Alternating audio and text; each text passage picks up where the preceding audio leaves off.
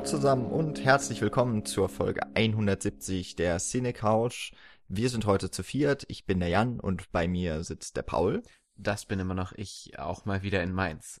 Und äh, wir haben uns noch gestritten, wer sitzt auf der Cine Couch. Wir sitzen alle auf Couches, aber in München sind auch noch Michi Hallo. und Nils, Moin. die auf der Couch sitzen, die auch schon mal zum Podcast gedient hat. Also es ist heute schwierig. Vor allem auch in Mainz. Auch Ja, ja. in In Mainz, der- ja. Wahren Fivi-WG, die nicht mehr existiert. Damals, als alles begann. Genau. Die originale Cine Couch gibt's eigentlich auch. Die ist nicht mehr in unserem Besitz, aber diese Couch, auf der wir gerade sitzen, also meine wunderschöne Couch, die fast rot ist, ähm, äh, das ist jetzt die originale Cine Couch. Haben wir so beschlossen. Nils und ich haben recht. Und die könnt ihr jetzt kaufen. Nein. So, äh, Naja, kommt auf den Preis drauf an. Ja, können wir ja auf Nein. Ebay reinstellen. Wie ihr an dieser Diskussion schon merkt, äh, früher war alles besser. Und das bleibt wahrscheinlich heute auch so das Motto des Podcasts. Ich finde ja, Geld ist das Wichtigste. Ah. Geld. Ja, kommen wir. Wollen wir erst über Geld reden? Wir können auch erst über Geltungsbedürfnisse reden. Hm. das verstehe ich nicht. Naja, ist ja auch egal. Lass uns doch über Geld reden. Ähm, wir möchten uns bedanken. Machen wir das mal zuerst. Wir bedanken uns bei äh, namentlich Sören Jochens und Ulf P. für die Spenden, die monatlich eintrudeln bei uns über Patreon, wo ihr natürlich gerne auch Teil werden könnt dieser tollen Community. äh, auf patreon.com slash cinecouch könnt ihr nämlich uns eine monatliche Spende ja hinterlassen und dann danken wir euch vielleicht, wenn ihr zwei Dollar oder mehr spendet. Na, Und- ist das was? Das, das ist was, ne? Und natürlich, äh, es gibt immer noch ein paar Leute, die uns bei Flatter auch bespenden, ähm, so monatlich. Und ich habe das, glaube ich, die letzte Male vergessen, aber es ist natürlich trotzdem ein, ein Dankeschön auch an die letzten Mohikaner da drüben. Freuen wir uns natürlich auch sehr drüber. Zuletzt Dankeschön. haben wir tatsächlich auch noch viele Kommentare bei Twitter gekriegt und auch mal äh, auf unseren Artikeln oder ja, im Blog halt. Das hat mich auch sehr gefreut. Aber da Ja, geht's das nicht um stimmt. Geld. Nee, Ja, da aber geht's dann wieder um Rückmeldungen sind auch schön. Und äh, iTunes-Bewertungen haben wir auch gekriegt. Ja, stimmt. Das war schön. Ja, wir freuen uns über alles. Also nicht nur über Geld, da freuen wir uns vielleicht am meisten drüber, aber äh, ansonsten Aufmerksamkeit ist immer gut. Das Dann geht doch nach Hollywood. Ja, aber wir versuchen es ja weiter mit Geltungsbedürfnissen. Ähm, noch bevor wir zum Thema kommen, das ihr wahrscheinlich schon gelesen habt, es geht heute um äh, Blockbuster. Wo kommt er her? Wo geht er hin? Wo war das? Ja. Genau, wo war das Blockbuster? Ähm, wollen wir ein paar Sachen noch äh, ankündigen, die so in den letzten Tagen, Wochen passiert sind. Zum einen ähm, ist auf unserer Seite der Oktober schon so ein bisschen angebrochen. Das heißt, ähm, die, die, Ich hab's auch gesagt. Der Ich Hashtag. Hashtag Horroktober, ähm, ist, der- das ist der Hashtag der, des Monats. Ja, wie Böhmermann sagen würde. Naja, also, der Ghost Wollen of wir jetzt hier Horror Fame ab, ab, ab Ja, äh, Geltungsbedürfnis. Ja. Der Ghost of Horror Oktober ist zwar noch nicht offiziell gestartet, der läuft ja erst ab dem 1. Oktober, aber ihr könnt euch schon anmelden, ähm, was natürlich nicht verpflichtend ist, aber schon, wenn ihr was gewinnen wollt, denn wir haben ein wunderbares Paket geschnürt bekommen von Cape Light und ich glaube, weil das so viele verschiedene Filme sind, werde ich einfach dann mal so einen Tag pro Woche, äh, weil es kann tatsächlich eine Woche füllen, äh, werden dann mal die Gewinne so präsentiert auf Twitter. Da könnt ihr uns dann nämlich auch folgen und äh, unter dem Hashtag Horror Oktober werden dann die Gewinne auch noch veröffentlicht. Ihr könnt ähm, gewinnen, ihr könnt aber auch Spaß haben, mit 13 Horrorfilmen in 31 Tagen zu gucken. Und natürlich Teil zu werden einer tollen Community, die einem hilft, einem hilft, die Liste zu füllen, so wie das bei mir passiert, oder eben einfach nur über Horrorfilme zu sprechen. Oder Spiele. Oder andere Medien. Es wird ein ganz toller Oktober. Ähm, genau, das auf unserer Seite. Und äh, dann haben wir noch zwei Gastauftritte gehabt in den letzten Wochen. Äh, zuerst war, glaube ich, Nils bei Christian von der Second Unit in der Gaming Unit zu Gast. Davon gibt es, glaube ich, öffentlich so ungefähr 25 Minuten Sneak. Reinhören? Wenn man das noch Sneak reinhören nennen Ja, ich weiß nicht, wie lange ihr gesprochen habt tatsächlich. Auf jeden Ah, Fall. Ich glaube, das waren echt anderthalb bis zwei Stunden oder so. Krass. ähm, Das Spiel gibt einiges her. genau, ihr habt über Uncharted 4 gesprochen. Genau. Und das findet man äh, bei der Second Unit und den gesamten Podcast bekommt man, glaube ich, wenn man Patreon 5 Dollar Spenden abgibt, mindestens bei Genau. Christian. Ja, das Genau. gibt da bei ihm so ein Paket, wo eben Sonderfolgen, in dem Fall die Gaming Unit drin ist. Da gibt's schon mehrere Episoden und ansonsten eben auch mal so ein paar Goodies und Gewinnspiele und was weiß ich. Also Immer diese für alle- Paywalls. Die was ist- interessiert sind, sollen da gerne mal reingucken. Was ist nur aus dieser Welt geworden? Echt mal. Wir würden nie auf die Idee kommen, eine Folge zu veröffentlichen, nur wenn ihr genug spendet. Ja, Lacher. Ähm, ja, und dann ähm, für alle diejenigen, die kein Geld haben und oder es uns lieber geben wollen als dem Christian, ähm, die können Paul hören, auch bei Christian. Toll. Toll. äh, nämlich in der regulären Second Unit, in der Folge 203, die ja auch schon vor der Folge 200 veröffentlicht ist.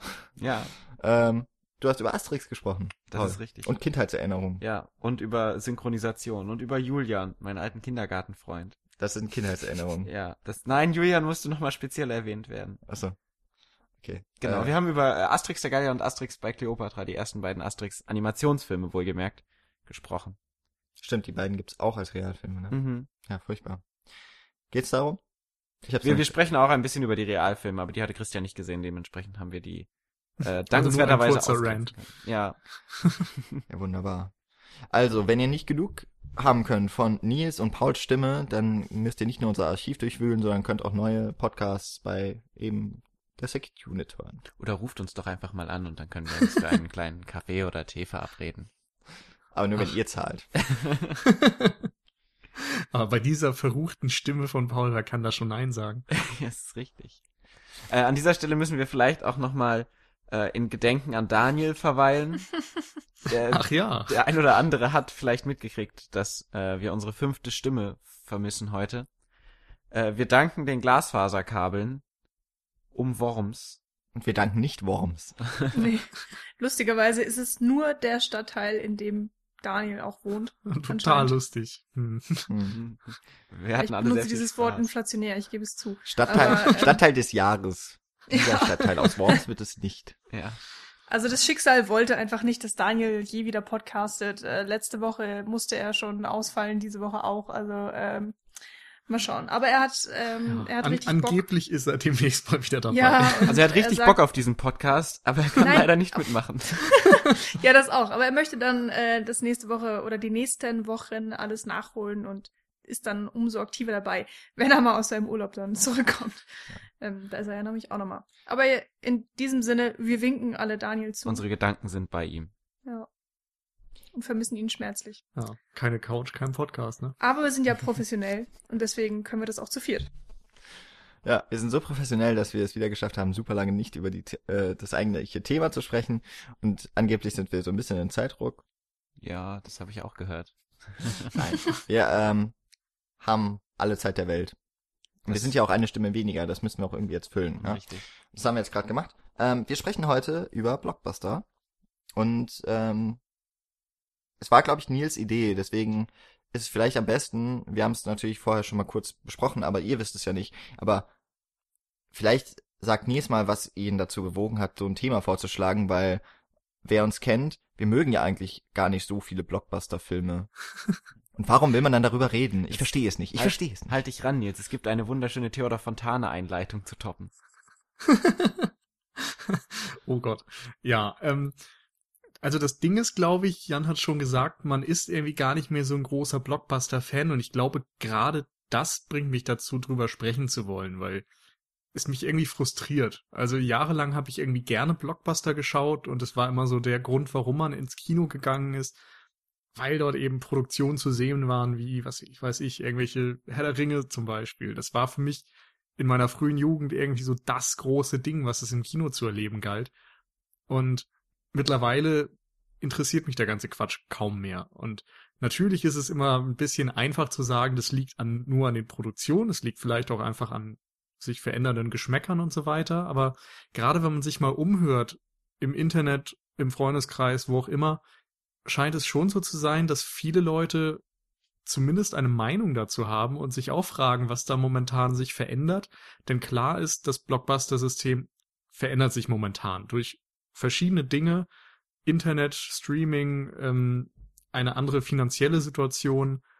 Und insofern kam es dann auch auf Twitter zum Beispiel immer mal wieder dazu, dass wir irgendwie auch drüber gesprochen haben mit verschiedenen Leuten, vor einem Jahr, glaube ich, schon zum ersten Mal oder so, äh, ob der Blockbuster tot ist, ob der schlechter wird, ob das eine Einbildung ist. Und überhaupt über dieses gesamte System, dass eben auch viele Filme, die es früher vielleicht gab, dass die heute einfach nicht mehr produziert werden. Und ähm, dieser ganze riesen Themenkomplex hat mich einfach interessiert und darum möchte ich gerne drüber sprechen. Und nebenbei gab es da noch zwei ganz passende Sachen, äh, die uns dazu bewogen haben, das jetzt zu machen. Und zwar gab es einerseits natürlich die 60er Folgen bis jetzt. Da könnten wir vielleicht auch noch mal einen kurzen Rückblick gleich oder ganz am Ende liefern, wie uns das jetzt ähm, gepasst hat. Auf jeden Fall endeten die 60er ja quasi in Hollywood damit, dass das New Hollywood anbrach und in der Folge davon ging auch das Blockbuster-System, so wie wir es heute kennen, los. Insofern passt das chronologisch ganz schön rein. Und auf der anderen Seite, da musst du dann Jan noch mal ein bisschen was zu erzählen, habtet ihr ja an der Uni so ein Seminar zu dem Thema. Ja, genau. Also ich äh, studiere ja noch Filmwissenschaften im weitesten Sinne, also Filmkultur nennt sich mein Studiengang. Und ich muss da ein Pflichtseminar belegen, nachdem da Das alles ja so ein bisschen. Larifari ist. Ja? Äh, also dass man ja viel so einfach wählt und, und sich einfach reinsetzt. Aber es gibt auch ein paar Sachen, die werden einem vorgeschrieben. Und zum Beispiel eben ein Seminar, das hieß Hollywood verstehen. Und hier sitzt jetzt also jemand in der Runde, der hat Hollywood verstanden. Ich habe das Okay, Seminar also- ja bestanden, das heißt, ich muss es ja verstanden haben. Also das muss Gut, dann halten wir jetzt eine Stunde lang den Mund und du machst einen Monolog. Toll, Ja, ich könnte genau. mir keinen dünneren Pod- Podcast Ja. vorstellen. Ich sage euch jetzt einfach, wie die Welt ist, ja. Ich sage euch, wie es ist und nicht anders. Ähm, nee, aber das heißt, also Daniel war auch in dem Seminar, er studiert ja mit mir dort. Ähm, und er könnte jetzt, also eigentlich waren wir darauf vorbereitet, dass Daniel und ich jetzt hier uns hier die Bälle zuwerfen und, Und jetzt anderen. ist Daniel komischerweise nicht da. Ja. Wegen den Hm. Glasfaserkabeln. Meine Schere ist schon weg. ähm, nee, ähm, aber das wollten wir natürlich auch so ein bisschen mit rein, ähm, ja, mit reingeben, was wir da vielleicht ein bisschen gelesen haben, was wir gelernt haben. Um, deswegen ist diese Folge, die schon mal angedacht war, auch nach hinten gerückt. Also unter anderem auch deswegen. Also wir haben die schon was länger auch tatsächlich in, in Gedanken gehabt. Also nicht nur Daniel in Gedanken, auch diese Folge. Ja, ausnahmsweise planen wir mal vor. Total ja. krass. Ach, wir haben zehn Wochen lang durchgepowert und geplant. Aha. Ah, wir sind schon erwachsen geworden. Erwachsene Mhm. Podcast. Und wir haben schon so viele Folgen, die wir alle noch besprechen wollen, die wir alle angekündigt haben in den letzten 170 Folgen. Und ich kann mich, glaube ich, an keine erinnern. Naja, Ah. doch, in der Butch Cassidy Folge haben wir eine Asterix-Folge angekündigt, glaube ich. Und der Pferde-Podcast Teil 2 steht ja noch irgendwann. Oh ja. ja.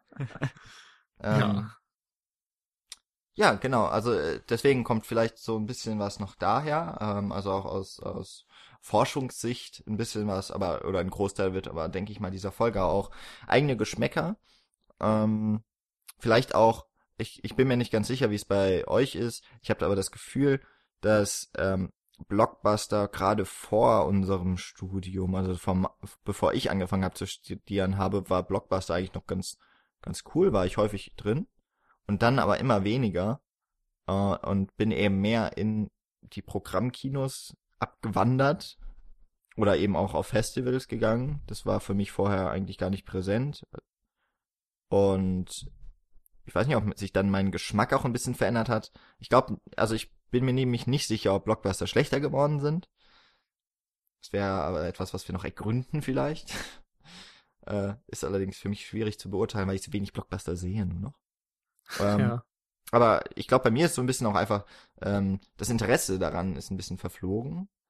Und die paar, die ich dann gucke, also ich erinnere mich ja jetzt noch an Star Wars und das war, glaube ich, der letzte. Ach ja, okay, ich habe dieses Jahr Dschungelbuch gesehen. Das Also- zählt, glaube ich, auch. Ja, Also, ich glaube, du hast auch noch diesen Zoom Mania. ja, aber gesehen, Animationsfilme. Ich glaube, da, Nein, das, also ist so eine Sache. Ja. Also da müssten wir vielleicht ja. auch dann die Definition nochmal ich glaube, das ist voranstellen. wichtig, ja. Was ist überhaupt ein Blockbuster? Ähm, denn ursprünglich war es ja, glaube ich, so, dass einfach ein erfolgreicher Film, einer, der über 100 Millionen Dollar oder so eingespielt hat, dass der als Blockbuster galt. Ja. Und wenn man das ranzieht, dann ist natürlich auch ein Animationsfilm gerne mal ein Blockbuster. Ja, da könnte man ja mal einfach gucken, wie viele Blockbuster wir dann in diesem Jahr hatten. Ich glaube vier oder so, drei also oder vier. 100 Millionen, die weltweit angespielt worden, sind 44 Filme. 45 Hui. sogar dieses Jahr. Und Stark, alle aus. Amerika.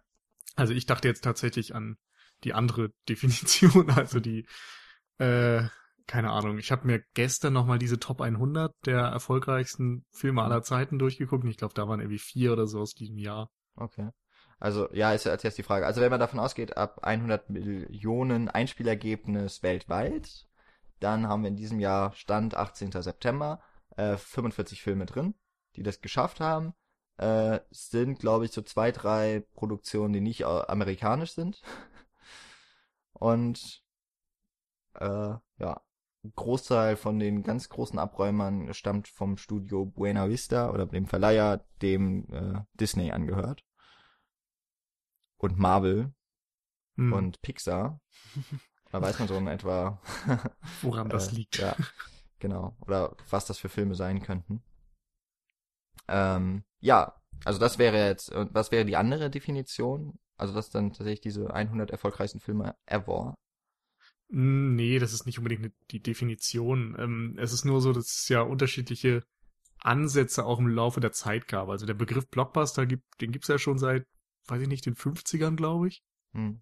So Ja. erstmals. Der kommt ja ursprünglich, ähm, korrigieren mir, wenn ich da falsch bin, aber er kommt ja ursprünglich davon, dass quasi lange Schlangen vor Filmen quasi die Blocks gebastelt haben, nicht wahr? Also dass dann die Leute Ja. quasi Schlange vor diesen Kinos Also- gestanden haben. Tatsächlich ist ein Blockbuster eigentlich, glaube ich, eine Bombe Hm. gewesen, eine, eine Fliegerbombe oder so, die tatsächlich einen Stadtteil, einen kompletten Ja. Block halt zerstören konnte. Und das wurde dann aber so ein bisschen umgedeutet zu dem, was du gerade beschrieben hast. Okay. Und da ging es natürlich auch einfach ja um um so ein explodierendes Einspielergebnis. Ja, oder Und eben sowas. so ein Film, der irgendwie alles leer fegt, eben, ne? Machen ja Mhm. Bomben halt auch. Oder eben auch dieses äh, Einschlagen wie eine Bombe wäre jetzt, ich weiß nicht, ob es äh, ob's so eine Redewendung auch im Amerik oder im Englischen jetzt äh, eins zu eins gäbe. Aber so, ne, man kennt ja, Ja. diese, diese Idiome. Und mittlerweile ist es ja eigentlich so, dass es nicht nur primär darum geht, äh, dass mit Blockbuster ein finanziell erfolgreicher Film beschrieben wird, sondern der Begriff steht auch mittlerweile für so eine ganz bestimmte Art von Film Genau. oder Filme machen. Also Aber da muss man vielleicht dann tatsächlich in den 50ern oder so mal ansetzen, denn da gab es ja dann die ersten Versuche auch Filme zu produzieren, die diesem Modell entsprechen, wo man gemerkt hat, es gibt scheinbar ähm, zum Beispiel natürlich auch gerade in dem Zeitraum durch das Aufkommen des Fernsehens, es gibt irgendwie ein Bedürfnis dafür, Filme groß und monumental zu machen, damit die Leute halt auch wirklich ins Kino gehen, um den Film dort zu sehen und nicht dann am heimischen kleinen Schwarz-Weiß-Fernseher. Und da entstanden dann ja Filme wie Ben Hur, wie Cleopatra und äh, ja, früher vielleicht noch vom Winde verweht, glaube ich, das war sogar noch 39 oder so. Also die dann eben ein sehr, sehr breites Bild hatten, vielleicht dann irgendwann Stereoton hatten, was ja dann auch eine technische Entwicklung war und eben die durch so eine Ausstattung und so brilliert haben, die man dann im Kino sehen wollte. Was heute vielleicht dann auch wieder vergleichbar ist mit gewissen technischen Neuerungen. Genau. Denn du hast es kurz angesprochen, es gab damals halt eine, eine, eine kleine Revolution, was den Film anging, eben mit dem Fernseher, der dann, ähm, den sich irgendwann dann, also im Laufe der 50er fast jeder leisten konnte und dann ähm, gab es ja auch so eine gute wirtschaftliche Zeit für Amerika und ähm, man brauchte das Kino nicht mehr unbedingt. Wenn man Filme sehen wollte oder generell unterhalten werden wollte, dann machte man zu Hause eben den Fernseher an. Und das zeigte sich natürlich dann auch deutlich an den ähm, Ticketzahlen. Also seit den 60ern ähm, bewegt es sich in Amerika, also ich habe die deutschen Zahlen jetzt gerade leider nicht im Kopf, ähm, so bei etwa, was war das, 10% von Leuten, die überhaupt mal ins Kino gehen pro Jahr oder so. Ich weiß, es tut mir leid, ich, ich habe die Zahlen gerade echt schlecht im Kopf. Aber es gab einen extremen Einfall. Viel weniger Leute sind ins Kino gegangen und auch ähm, Was weniger häufig. Ja, wenn, denn es war ja zum Beispiel auch üblich, dass man einen Film nicht nur einmal gesehen hat, sondern wenn einem der gefallen hat, dann äh, ist man auch einfach mehrmals rein. Denn es gab keine andere Möglichkeit. Heutzutage kann man sich eine Blu-ray reinlegen, so oft wie man möchte. Wenn man seinen Lieblingsfilm zu Hause hat, dann guckt man den eventuell einmal pro Jahr, so wie Jan es jetzt zum Beispiel mal mit äh, Fight Club gemacht hat. Oder, ähm, weiß ich nicht, Hm. jeden Also- Tag, wenn man möchte. der Punkt ist, glaube ich, auch, dass früher teilweise einfach ins Kino gegangen wurde. Also da wusstest du gar nicht unbedingt, was da kommt, sondern es hieß halt, man geht ins Kino und hat sich manchmal mitten in den Film reingesetzt, der schon lief oder so. Also jetzt noch weiter vorher vielleicht oder dann später auch in irgendwelchen Bahnhofskinos oder so, wo du dann einfach Oder für den Ikea Zeitraum bezahlt hast, in dem du Kinderland. da warst oder so. oder das. Ähm, das sind dann eben andere Sachen und irgendwann kam es zu dem Punkt, wo dann Filme extra so hergestellt wurden, dass du nur für diese Filme eben auch ins Kino gegangen bist. Und da ging es los mit den Blockbustern. Und Ende der 60er, hatten wir jetzt kürzlich in den letzten Folgen auch schon besprochen, ähm, begann das New Hollywood, wo man eben dann auch auf einmal die kreative Verantwortung im Grunde von den Produzenten und Studios ein bisschen weggenommen hat zu den Regisseuren hin, wo Leute wie Coppola und ähm, George Lucas, Steven Spielberg und so groß geworden sind, auch alle an Filmschulen studiert hatten und dann ähm, selbst auf einmal die Verantwortung bekamen für richtig große, teure Filme, die ihren Geschmäckern entsprachen, aber wo sie eben dann auch so ihre künstlerische Vision ein bisschen ähm, durchsetzen konnten.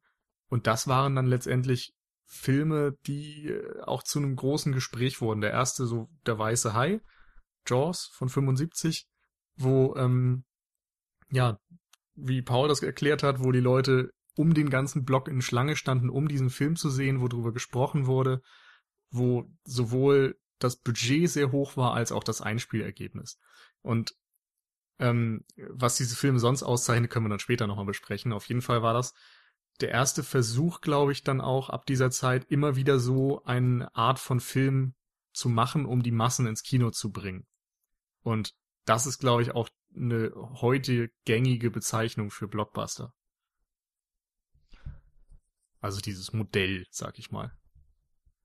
Ja, also haben wir jetzt ziemlich viel ähm, verschiedene Ansätze, das auch geschichtlich ähm, oder immer auch so ein bisschen mit äh, der Historie im Hinterkopf, wie das jetzt so zusammengestellt wird. Vielleicht müssen wir mal gerade anfangen und ähm, Das fragen, doch, mal, woher, das woher, ein Plan nach 20 Minuten. woher, woher stammt der Blockbuster-Begriff? Haben wir jetzt so gesagt, vielleicht so, äh, wie der Begriff tatsächlich entstanden ist und was er bedeutet.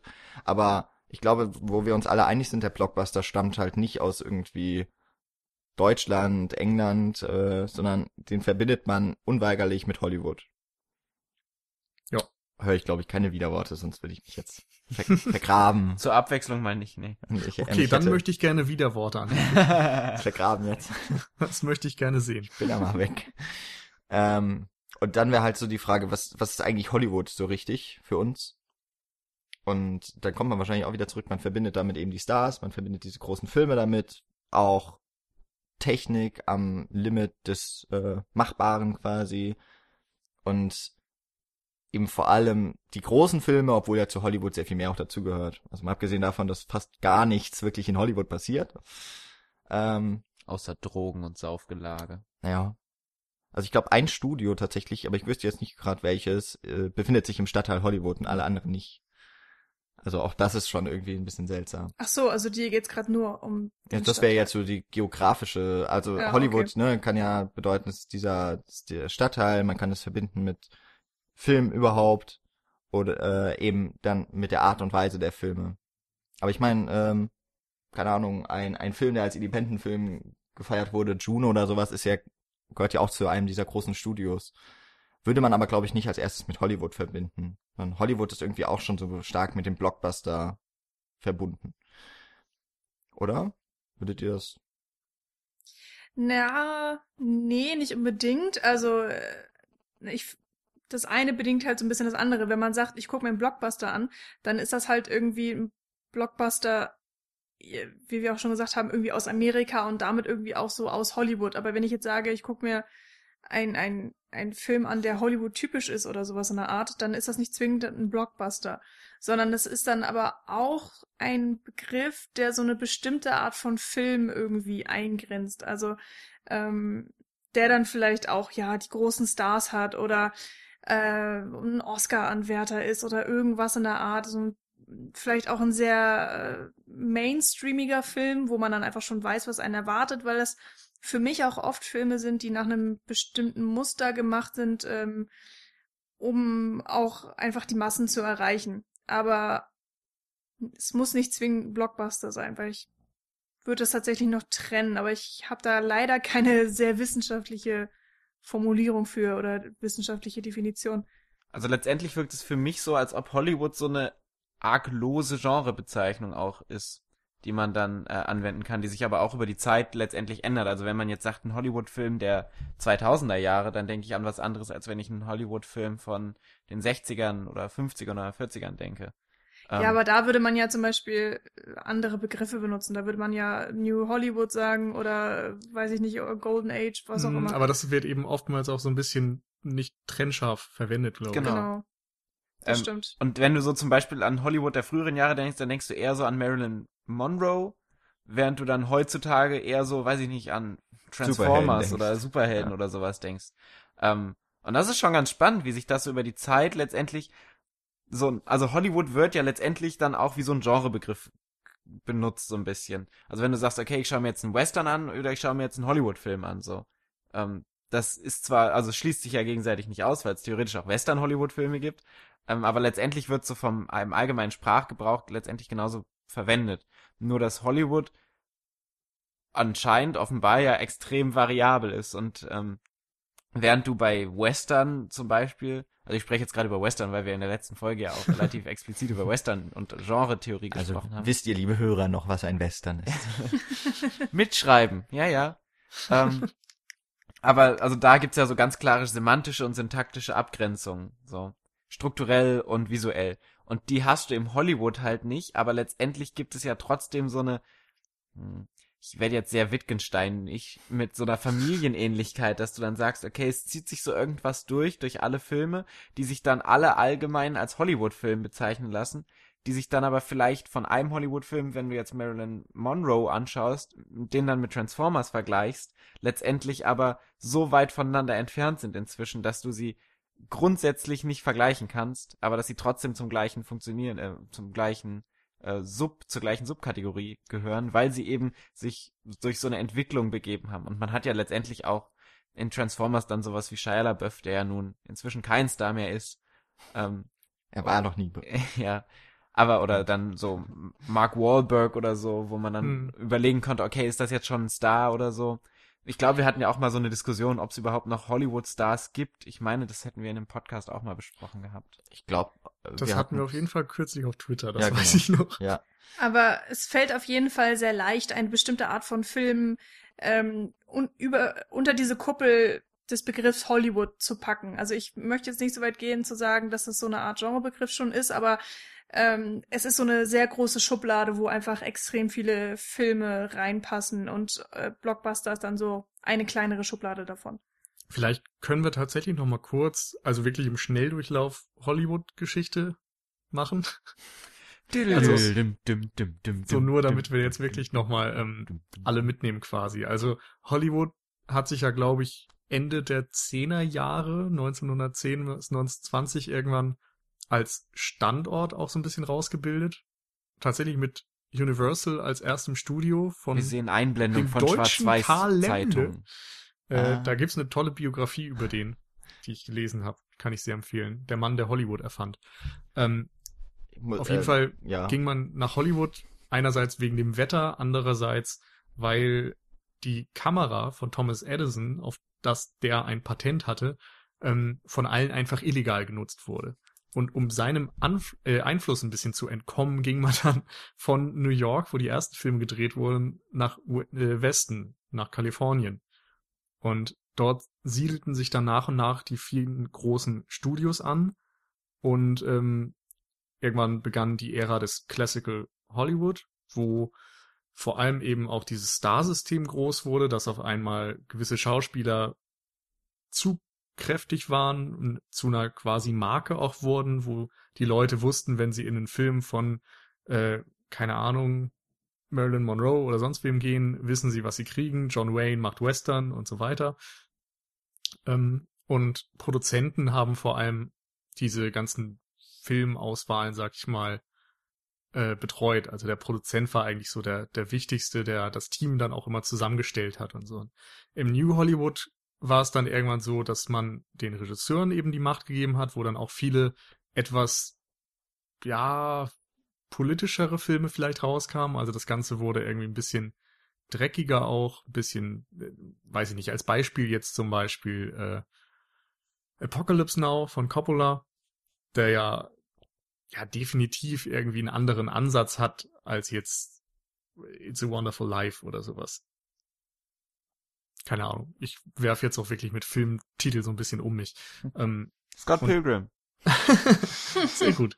Äh, und das kam dann mit Michael Ciminos äh, Heaven's Gate. Heaven's Gate, danke, zum Ende, weil der so der letzte Film einer Reihe von Filmen war, wo die Regisseure ihre Macht ein bisschen zu sehr ausgenutzt haben, wo sie ähm, Deadlines verpasst haben, das Budget unfassbar überzogen haben und Flops dann auch teilweise produziert haben, die die Filmstudios einfach überhaupt nicht mehr finanziell packen konnten. Also es gab dadurch eine große Problematik. Und ähm, letztendlich führte der Flop Heaven's Gate dazu, dass United Artists, das Studio, quasi pleite wurde, an MGM verkauft wurde ähm, und ja, danach im Grunde den Regisseuren diese Macht, die sie bis zu dem Zeitpunkt hatten, entzogen wurde. Und wieder die Studios ein bisschen ähm, mehr Kontrolle über den Kram haben wollten.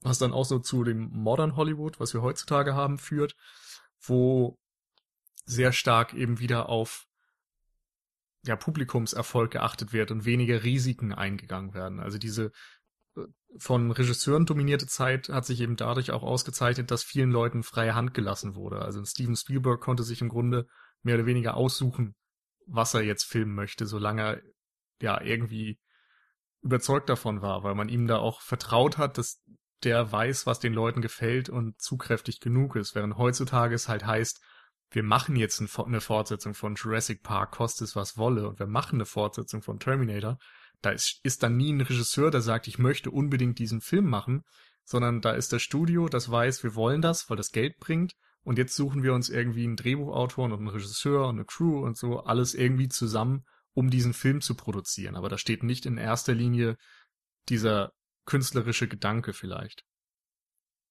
Zumindest würde ich das jetzt einfach mal so behaupten. Ja, ich meine, letztendlich ähm, funktioniert ja Marvel zum Beispiel ganz ähnlich so, dass die ja letztendlich ihre Strategien haben und sich dann da die Regisseure zu, äh, zu suchen letztlich. Aber ich finde es ganz spannend, dass Hollywood so ein bisschen äh, Folgen deiner Historie, deiner dargelegten Historie, äh, als Raubkopie entstanden ist quasi. Ja.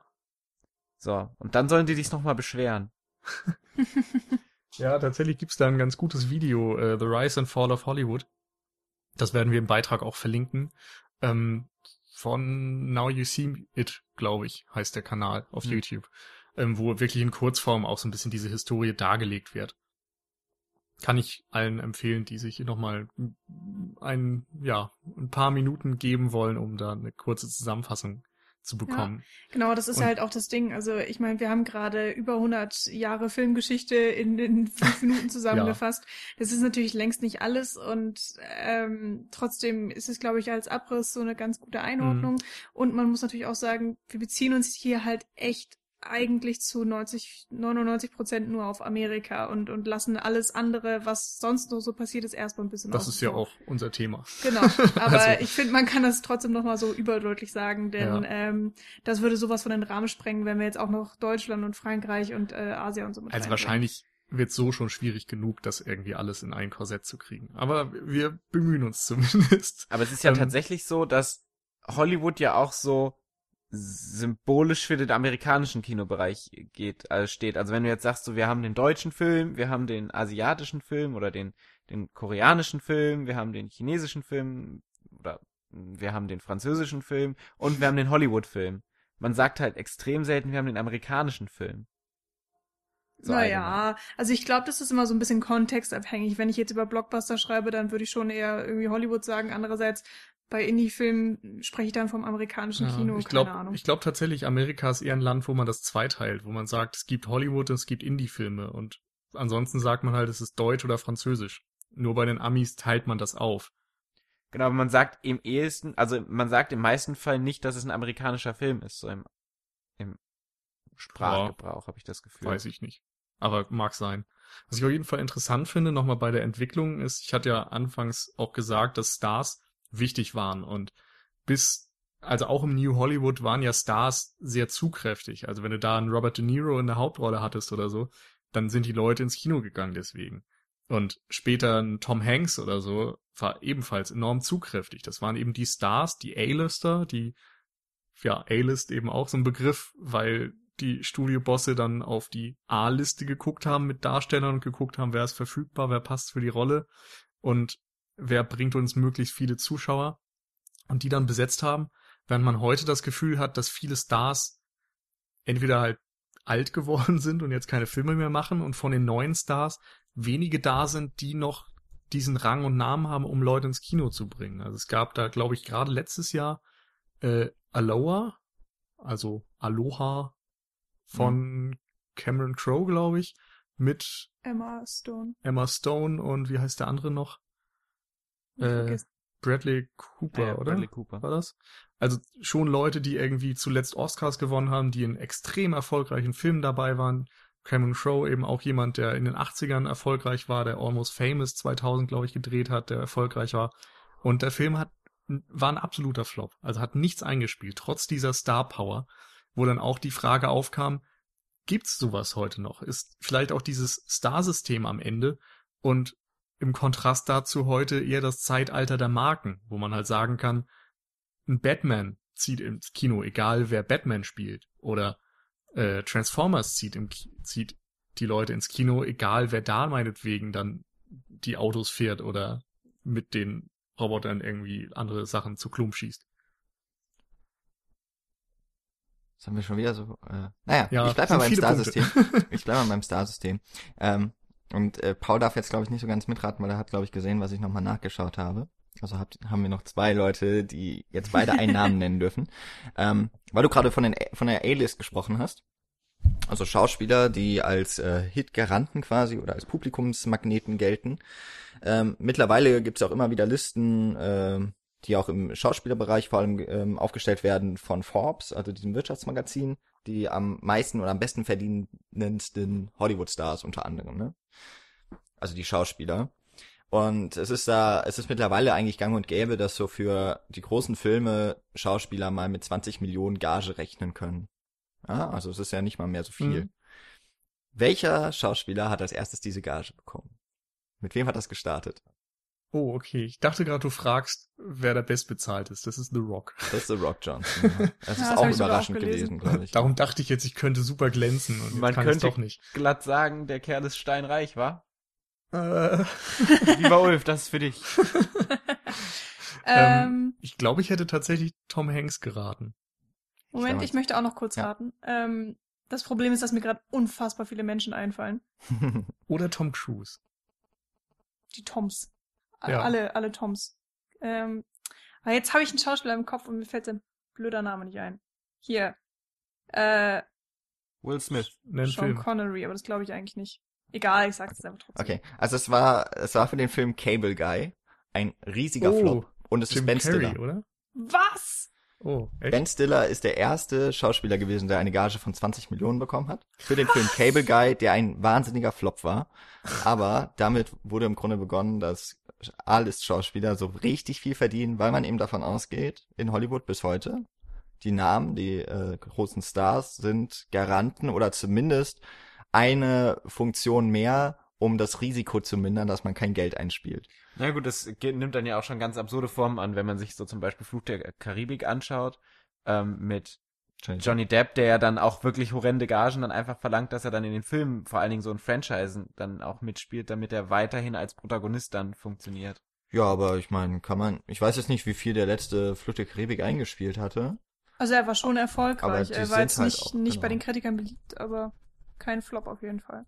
Hm. Aber da gibt es ja echt unzählige Beispiele. Also jetzt gerade ganz aktuell ähm, auch mit Robert Downey Jr., der ja so ein bisschen mit der Iron Man-Figur die Marvel-Filme retten soll und eigentlich auch in Civil War gar nicht mitspielen wollte und dann irgendwie so viel Geld gekriegt hat, dass er dann doch gesagt hat, ja, okay, ich mach's oder Und gleichzeitig hat er, glaube ich, mit The Judge einen ziemlichen Flop hingelegt. Also außerhalb Mhm. von diesen Superhelden. dann. Ja. Und was ist es bei der Frau? Hast du da auch Zahlen? Äh, nee, das weiß ich jetzt nicht. Aber Scarlett Johansson ist, glaube ich, äh, eine der am besten verdiensten Schauspielerinnen. Letztes Jahr war es noch Jennifer Lawrence, weil sie da noch Hunger Mhm. Games hatte. Und Und Sandra Bullock war aber auch eine Zeit lang richtig gut bezahlt. Ja, die Ja. hatte Gravity, ne? Ja, Ja, aber ich ja, glaube ja, auch die ein The Blindside Spot, und Äh, so. Side, Mhm. stimmt. Stimmt, Also das war, Filme- ja, Teilweise auch, die ich nicht mag, aber die extrem erfolgreich waren. Also ich glaube, dieses Jahr und letztes Jahr ist auch Julian Moore richtig äh, weit hochgestiegen auf der Ah, Liste, weil weiß sie auch ich so nicht. Ich glaub, die unfassbar ist viele Filme Dann doch wieder so zu arthousey im Vergleich. Also ich meine, das ist nicht wirklich arthouse, aber sie ist halt eher jemand, der wirklich als Schauspieler glänzt und sich dann mehr so gute Rollen quasi raussucht im Independent-Kino, aber mehr Filme, die nicht die großen Massen anziehen. Also ich weiß nicht, ob Maps to the Stars und so jetzt groß erfolgreich waren. Wie hieß der andere? Wo sie Still Still Alice. Alice. Still Alice, genau. Aber sie war ja auch dabei bei Hunger Games. ja. Aber da wird Jennifer Lawrence natürlich das Und, zu kräftigere Argument gewesen sein. Ähm, wahrscheinlich. hier äh, The Maze, oder wie das heißt. Ähm, Maze Runner? Maze Runner, genau. Echt? Da ist sie auch dabei. Ist das nicht Kate Winslet? Nee. Okay. Aber es ist ja inzwischen ganz, ganz spannend, dass wir Oder? inzwischen, und das hatten wir damals ja schon, das hat vielleicht schon so ein bisschen mit James Bond oder so angefangen, dass wir dann eben diese Franchise-Stars haben, die dann letztendlich nicht nur für diesen einen Film gecastet werden, wie es jetzt so ein Tom Hanks oder so wird, ähm, der dann Zug für diesen einen Film ist, sondern dass du dann einen Star hast, der über sich verpflichtet, über mehrere Filme hinweg so Zugpferd zu sein. Ähm, wie zum Beispiel eben James Bond dann damals war mit Sean Connery. Ja, heute ja auch noch. Genau, heute auch noch. Oder dann jetzt ganz krass mit Marvel, dass du dann so einen Robert Downey Jr. hast, der ja quasi nur noch Iron Man spielt und nur noch Iron Man als Iron Man quasi äh, im Kino in Erscheinung tritt, wo das ja dann auch eine ganz klare Bindung von Figur und Star letztendlich äh, wird, die dann ja auch nochmal finanziell eine unglaubliche, also wenn der Film erfolgreich wird, dann hat der Star natürlich noch viele mehr Argumente, um so sein, äh, sein eigenes äh, Budget in die Höhe zu, zu steigen. Also man muss, äh, wenn wir natürlich, ich glaube, das werden die meisten Leute wissen, aber wenn wir sagen, äh, der Star oder der Schauspieler, das machen natürlich alles Agenten und Agenturen. Klar. Und äh, die werden das auch schon ganz gewieft machen und äh, wahrscheinlich nicht nur im Interesse ihrer Schauspieler, die sie da haben, sondern eben auch in ihrem eigenen.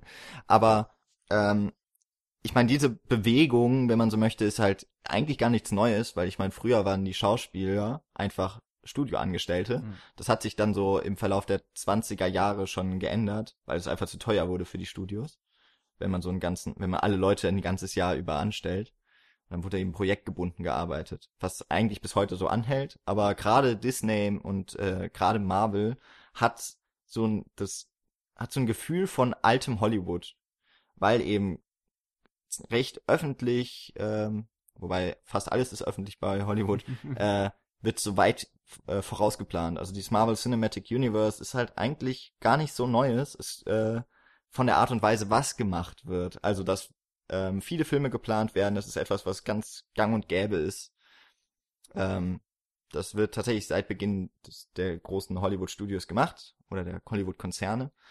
Ähm, aber ich glaube, um, um so ein bisschen davon wegzukommen und nochmal zu erklären, glaube ich, was bei Hollywood irgendwie ganz wichtig ist, ähm, das ganze, diese ganze Industrie ist, oder erstmal Hollywood so als, als Bereich oder eben als dieses, der Verbund der Studios ist ziemlich einzigartig. Also nicht nur in diesem, nicht nur in dem äh, Bereich, in dem sie arbeiten, eben der Unterhaltungsindustrie, sondern es ist auch ziemlich einzigartig, dass über 100 Jahre hinweg eigentlich an den großen Playern sich gar nicht so viel geändert hat. Also wir haben nach wie vor Paramount, wir haben Universal, obwohl die als Miner gestartet sind, äh, wir haben 20th Century Fox, wir haben Warner Brothers, Disney kam ein bisschen später erst dazu, aber im Grunde sind es immer nur die gleichen Namen, die man hört, auch wenn sie mittlerweile ganz anderen Leuten gehören.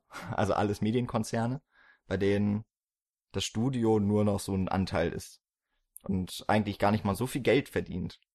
Aber also zumindest so in diesen Listen der großen Industrien ist äh, die Filmindustrie in Amerika eine, die so auf den Plätzen 15, 16, glaube ich, immer firmiert. Also gar nicht mal so hoch. Aber in einem guten Jahr sind die mal vielleicht so näher an den Top 10 dran. aber eigentlich ist es keine große Industrie, aber es ist halt trotzdem total wichtig für Amerika und auch für, eben für diese ganzen Konzerne. Und ähm, also für die Konzerne, die dann eben die Studios besitzen. Und was, glaube ich, einfach wichtig ist, und damit äh, kommen wir vielleicht auch so zu den Blockbustern, die Studios versuchen natürlich Geld zu verdienen. Ja? Also es ist ja überhaupt kein Geheimnis. Es geht halt, es ist ja eine Industrie, es geht nicht darum, jetzt immer den, äh, den kulturell und künstlerisch wertvollsten Film zu machen, sondern Was erstmal Adorno darum, dazu sagen? hat er doch schon alles Ja. gesagt.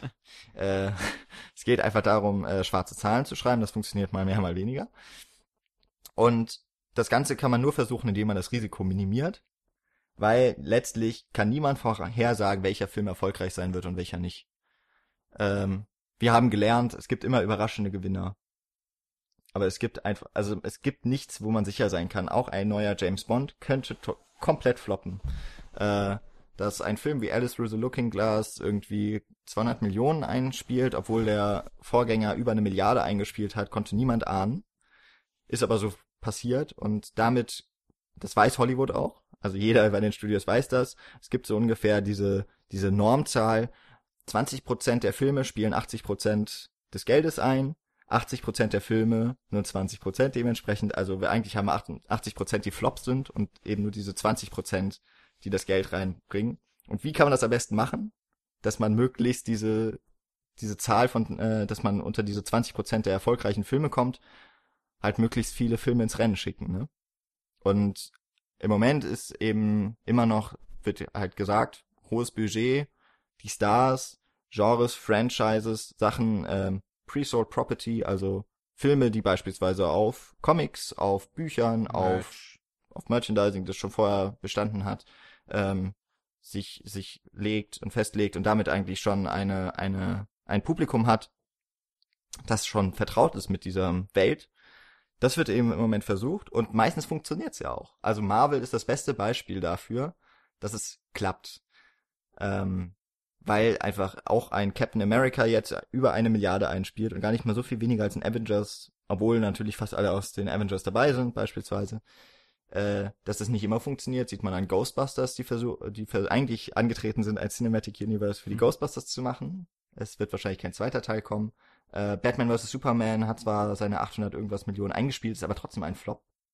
Weil die Kosten einfach so hoch waren plus Marketing. Mhm. Und Christian von der Second Unit hat auch sehr treffend dazu gesagt, man muss sich mal vorstellen, dass da Batman drin ist, der für sich schon unfassbar zukräftig war bei den Dark Knight Filmen zum Beispiel. Und Superman, so der andere größte Superheld aller Zeiten. Und sie treffen irgendwie erstmals in einem Live-Action-Blockbuster aufeinander, kämpfen gegeneinander. Batman vs. Superman. Und dann schafft der Film nicht mal eine Milliarde. Also wenn man sich das mal so vorstellt, dann ist das wirklich ein verdammter Flop. Ja, also man, man, muss ja immer davon ausgehen, was hat der Film gekostet und ich glaube, da wird so mit 250 Millionen angegeben. Man kann mittlerweile immer mal aufschlagen, dass genauso viel Geld ins Marketing reingeht, also sogar bei 500. Das natürlich nicht ein Studio alleine, also nicht Warner alleine bezahlt hat, wer auch immer da dabei ist, wahrscheinlich Legendary Pictures oder so. Das wird schon irgendwie aufgeteilt sein, aber von dem Einspielergebnis gehen halt ungefähr 50 Prozent an Studio, vielleicht. Und man sieht's ja dann auch in der Konkurrenz. Also jetzt bei Batman vs. Superman hat man ja ganz klar dieses Marvel vs. DC Konkurrenzdenken. Mhm. Und da ist es halt auch so, dass sich so ein Batman vs. Superman als DC-Film ja auch ganz klar an den Marvel-Filmen messen muss. Und die sind ja nun einspielmäßig dann doch nochmal am einiges stärker als so die beiden DC-Filme, die jetzt rausgekommen sind in den letzten in Zeit. Jahr, ja. ja. Ich fand es ganz interessant, dass ähm, bei der Aufzählung von also so, ne, Filme, die auf Büchern und Comics basieren und so weiter. Und Paul hat noch gesagt Merch. Ähm, da spielt jetzt ja natürlich einerseits mal Transformers mit rein, weil das hat ja auch angefangen dadurch, dass es diese Transformers Spielfiguren einfach gab und irgendwann hat sich dazu wer entschieden, so lass doch mal Film machen und ist ja mittlerweile auch ein riesengroßes, erfolgreiches äh, Franchise. Ich weiß nicht, der fünfte Teil kam jetzt raus oder so, weiß ich nicht, aber ähm, die ersten drei waren auf jeden Fall auch mindestens mal finanziell extrem ich glaub, der erfolgreich. Der vierte war letztes Jahr der erfolgreichste Film aller, also überhaupt des Jahres, oder? Wenn man Asien und so dazu rechnet. Ich meine, das war ich so. Ich weiß es nicht, war aber. Das Dark of the Moon? Oder war das 2014? Naja, nee, der ist 2011. Äh, was das Ganze ja. jetzt gerade so ein bisschen auf die traurige Spitze treibt, ist der neue Film, der jetzt äh, schon draußen ist, glaube ich, äh, Angry Birds. Hm. Ein Film, der auf einem Handyspiel basiert. Und. Wobei, hat denn jemand von uns gesehen? Nee, ich kenne nur Szenen. Weil ich tu mir jetzt, also ich tu mich jetzt schwer, den jetzt so abzustrafen mit so, das ist das Schlimmste. Also ich kann über den Film überhaupt nichts sagen. Nee. Ähm, Aber es ist doch einfach so ein, äh, so ein, so ein interessantes Phänomen, was da entsteht und irgendwie, ich, ich, aber das hängt ja auch dann mit anderen Sachen zusammen. Also Transformers natürlich, äh, Battleships, also Schiffe versenken, gab es ja auch schon letztes oder vorletztes Monopoly Jahr. Monopoly und Spiel des Monop Lebens sind, glaube ich, in Planung. Ganz genau. The Lego Movie ist auch im Grunde, ja, ja basiert stimmt. halt auf dem Lego-Konzern. Ähm, Was, ja halt super krass Sachen. ist, allein Lego Movie ist ja eigentlich, wenn man es so ganz genau geht, nimmt so ein hundertminütiger Werbespot. für- Werbespot Ja. und es ist sau genau. krass, dass es so halt Menschen quasi bezahlen, um so Werbung zu sehen. ja, aber also es war auch ein sehr unterhaltsamer Werbespot. Auf jeden Fall, ja, Ja, das aber es ist halt trotzdem sagen. so von, Aber- vom Firmenkonzept her unglaublich wahnsinnig, halt- was sich die Leute so Ja. einfallen lassen inzwischen. Aber da kann man auch sagen, jeder Disney Prinzessinnenfilm ist ein wahnsinniger Merchandise-Werbefilm. Also Frozen hat natürlich viel eingespielt, aber was alleine durch die, den Mhm. Verkauf von, Wobei, von Kostümen das und so ist weiter halt noch ein reingeht. anderes Konzept in dem Fall, Ja. weil das eher so dieses Star Wars Modell ist. Wir, wir stellen einen Film her und dann verkaufen wir zugehörigen Merchandise. Und Ja. bei Lego Movie zum Beispiel ist dieser Merchandise ja eigentlich schon vorher existent. Oder bei Transformers, da gibt's halt die Spielfiguren Hm. und dann machen wir einen Film, um die Spielfiguren noch interessanter zu machen. Also es ist so der, der umgekehrte Weg quasi. Und ich möchte das jetzt auch nicht zu doll kritisieren. Ich finde es nicht unbedingt verwerflich, dass man jetzt aus sowas Filme macht, aber irgendwie richtig damit anfreunden kann ich mich jetzt nicht. Also vor allen Dingen Angry Birds. Ich weiß gar nicht genau, warum mich das so ärgert. Aber wo ist denn so rein grundsätzlich... angry ist. Wo ist denn so grundsätzlich der Unterschied zwischen Angry Birds und dem Warcraft-Movie zum Beispiel? Also es ist ja dann jetzt Naja, eher, also das, was wir jetzt haben, oder wa- was wir da so an Wertigkeit unterstellen, geht ja eher auf das Videospiel als auf das, auf den Film an sich, dass man halt sagt, ja, Angry Birds ist ja nur so ein Videospiel für Smartphone, das ist ja qualitativ nicht so hochwertig wie so ein World of Warcraft, was man so 100 Stunden, 1000 Stunden lang spielen kann. Macht man, glaube ich, mit Angry Birds auch. ja, nee, nee, aber nee, das also, ist ja, also qualitativ wollte ich hier jetzt hier äh, da erstmal gar nicht drüber reden und ich möchte Okay. das auch nicht unbedingt miteinander vergleichen, aber bei World of Warcraft zum Beispiel, da hast du ja schon eine Story, also die ist ja im Spiel schon längst drinne und da, da gibt es ja unendlich viele Geschichten, ähm, die man da ja erzählen gut. kann. Eine Story hast du bei Angry werden. Birds ja nur auch. Nee, Nee, nicht, also, nicht im Smartphone-Spiel. Aber guck mal, die Schweine haben die, die Eier geklaut und die müssen jetzt zurückgeholt werden. Ist doch ja, eine Story. also klar, es kommt natürlich auch drauf an, weil das ist natürlich keine ausdefinierte Welt mit Geschichte und ja, sonst das was. hast du. ne? Hast du mal Angry Birds Lore gelesen? Also ich habe Paul, jedenfalls das, bitte nicht weiter in diese Richtung. ähm, ich, ich glaube, was mich halt so ärgert, ist, dass ich bei Angry Birds vor allen, also vor allen Dingen jetzt bei Angry Birds und ich habe ihn nicht gesehen, deswegen ähm, ich, ich versuche auch jetzt nicht zu viel negativ zu sagen, aber vor allen Dingen bei diesem Film habe ich eben das Gefühl, dass der nur produziert wurde, um einfach Geld reinzubringen. Da ist nichts mehr dahinter und das mag jetzt irgendwie bei Warcraft und Lego Movie und so weiter vielleicht auch der Fall sein, aber ich meine, ich bei Angry Birds, das, das treibt es so ein bisschen Mhm. ad absurdum, weil das sind einfach äh, Vögel, die du mit einer Schleuder irgendwo hinschleuderst und dann äh, Schweinchentürme zerschießt und daraus wirklich einen Film machen. Ich Also, glaube, Was war Das- eigentlich nochmal die Story von Lego? Hm. naja, da hast du Nein. ja diese Metaebene und mit dem Keller ja, und aber so. also der Punkt ist, glaube ich, bei so einem Film wie World of Warcraft oder so, oder ich würde es halt eher so in die Richtung von, von Literaturadaptionen oder sowas schon nehmen. Denn dort ist eben eine existente Geschichte, die vermutlich sogar irgendwelchen Leuten gefällt. Und oder, oder Konflikte gibt es da, die den Leuten gefallen, die irgendwie ausgeformt sind, wo es unterschiedliche, ja, weiß ich nicht, politische Dim Dimensionen theoretisch noch gibt. Und dann steht da vermutlich auch zum Beispiel mit Duncan Jones bei Warcraft jemand dahinter, der es tatsächlich erzählen möchte. Und ich glaube nicht, dass es irgendwen gibt, der tatsächlich gesagt hat, wow, Angry Birds finde ich super wegen der Story. Das muss ich unbedingt verfilmen, weil da so viel Potenzial hintersteckt. Natürlich sind die wirtschaftlichen Interessen bei beiden Projekten komplett deckungsgleich. Aber es ist schon nochmal ein kleiner Unterschied. Aber grundsätzlich, wie gesagt, ist es für uns jetzt unglaublich schwierig, über Angry Birds zu sprechen, Ja, weil wir alle nicht wissen, ob die nicht darum- wirklich eine kreative Story da aus diesem Ding. Darum habe ich haben. dir auch gerade eben gesagt, ich möchte nicht weiter in die Richtung und mich nicht so dran aufhängen. Aber Ja.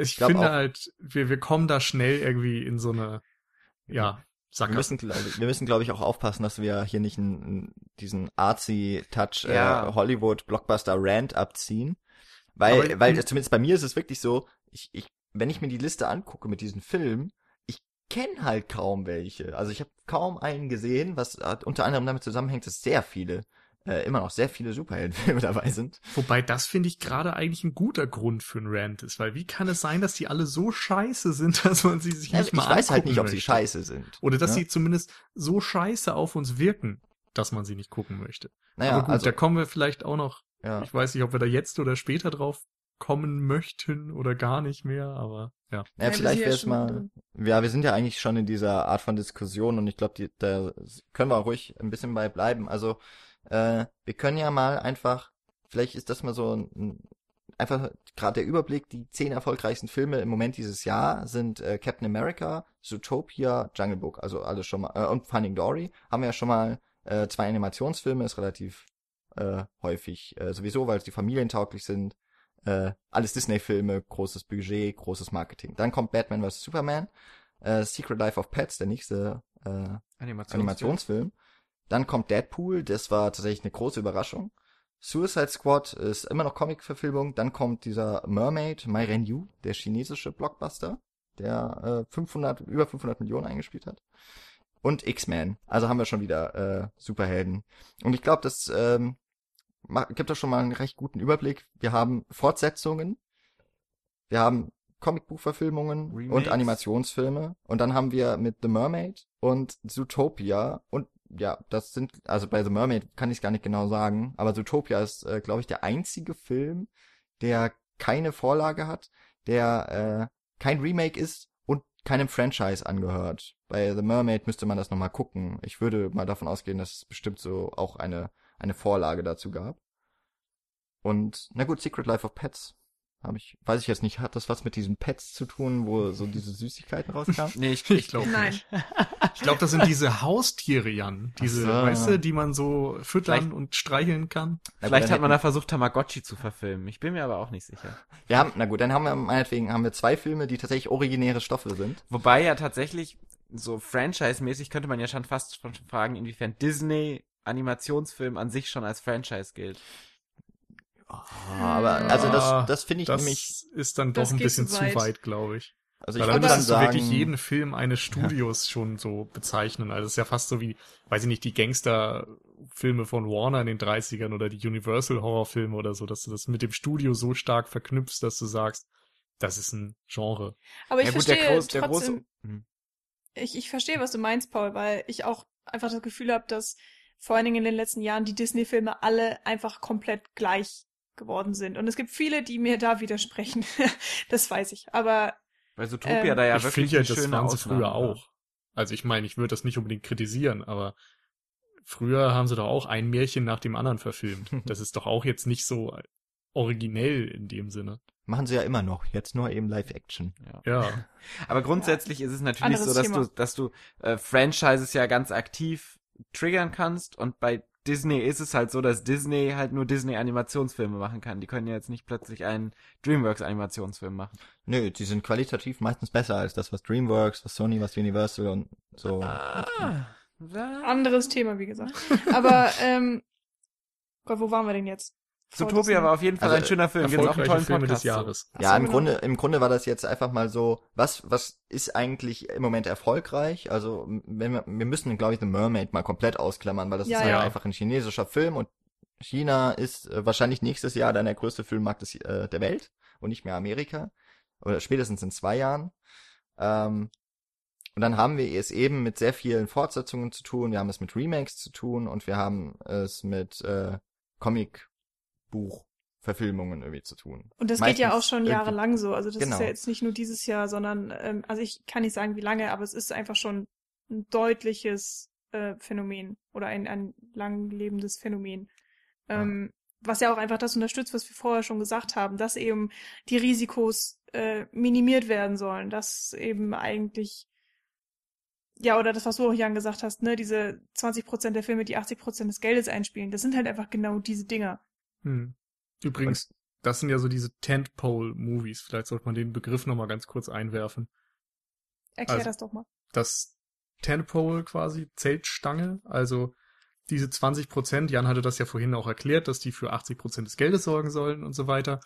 Und dementsprechend, wenn man sich jetzt das komplette Portfolio eines Studios vorstellt, als Zelt, dass diese Zeltstangen ähm, den Rest tragen sollen. Also du kannst dann quasi auch mal ein Oscar-Drama ins Rennen schicken, was finanziell nicht so erfolgreich wird, aber für ein gutes Standing bei den Kritikern und beim Publikum vielleicht sorgen kann, dass sich dafür interessiert.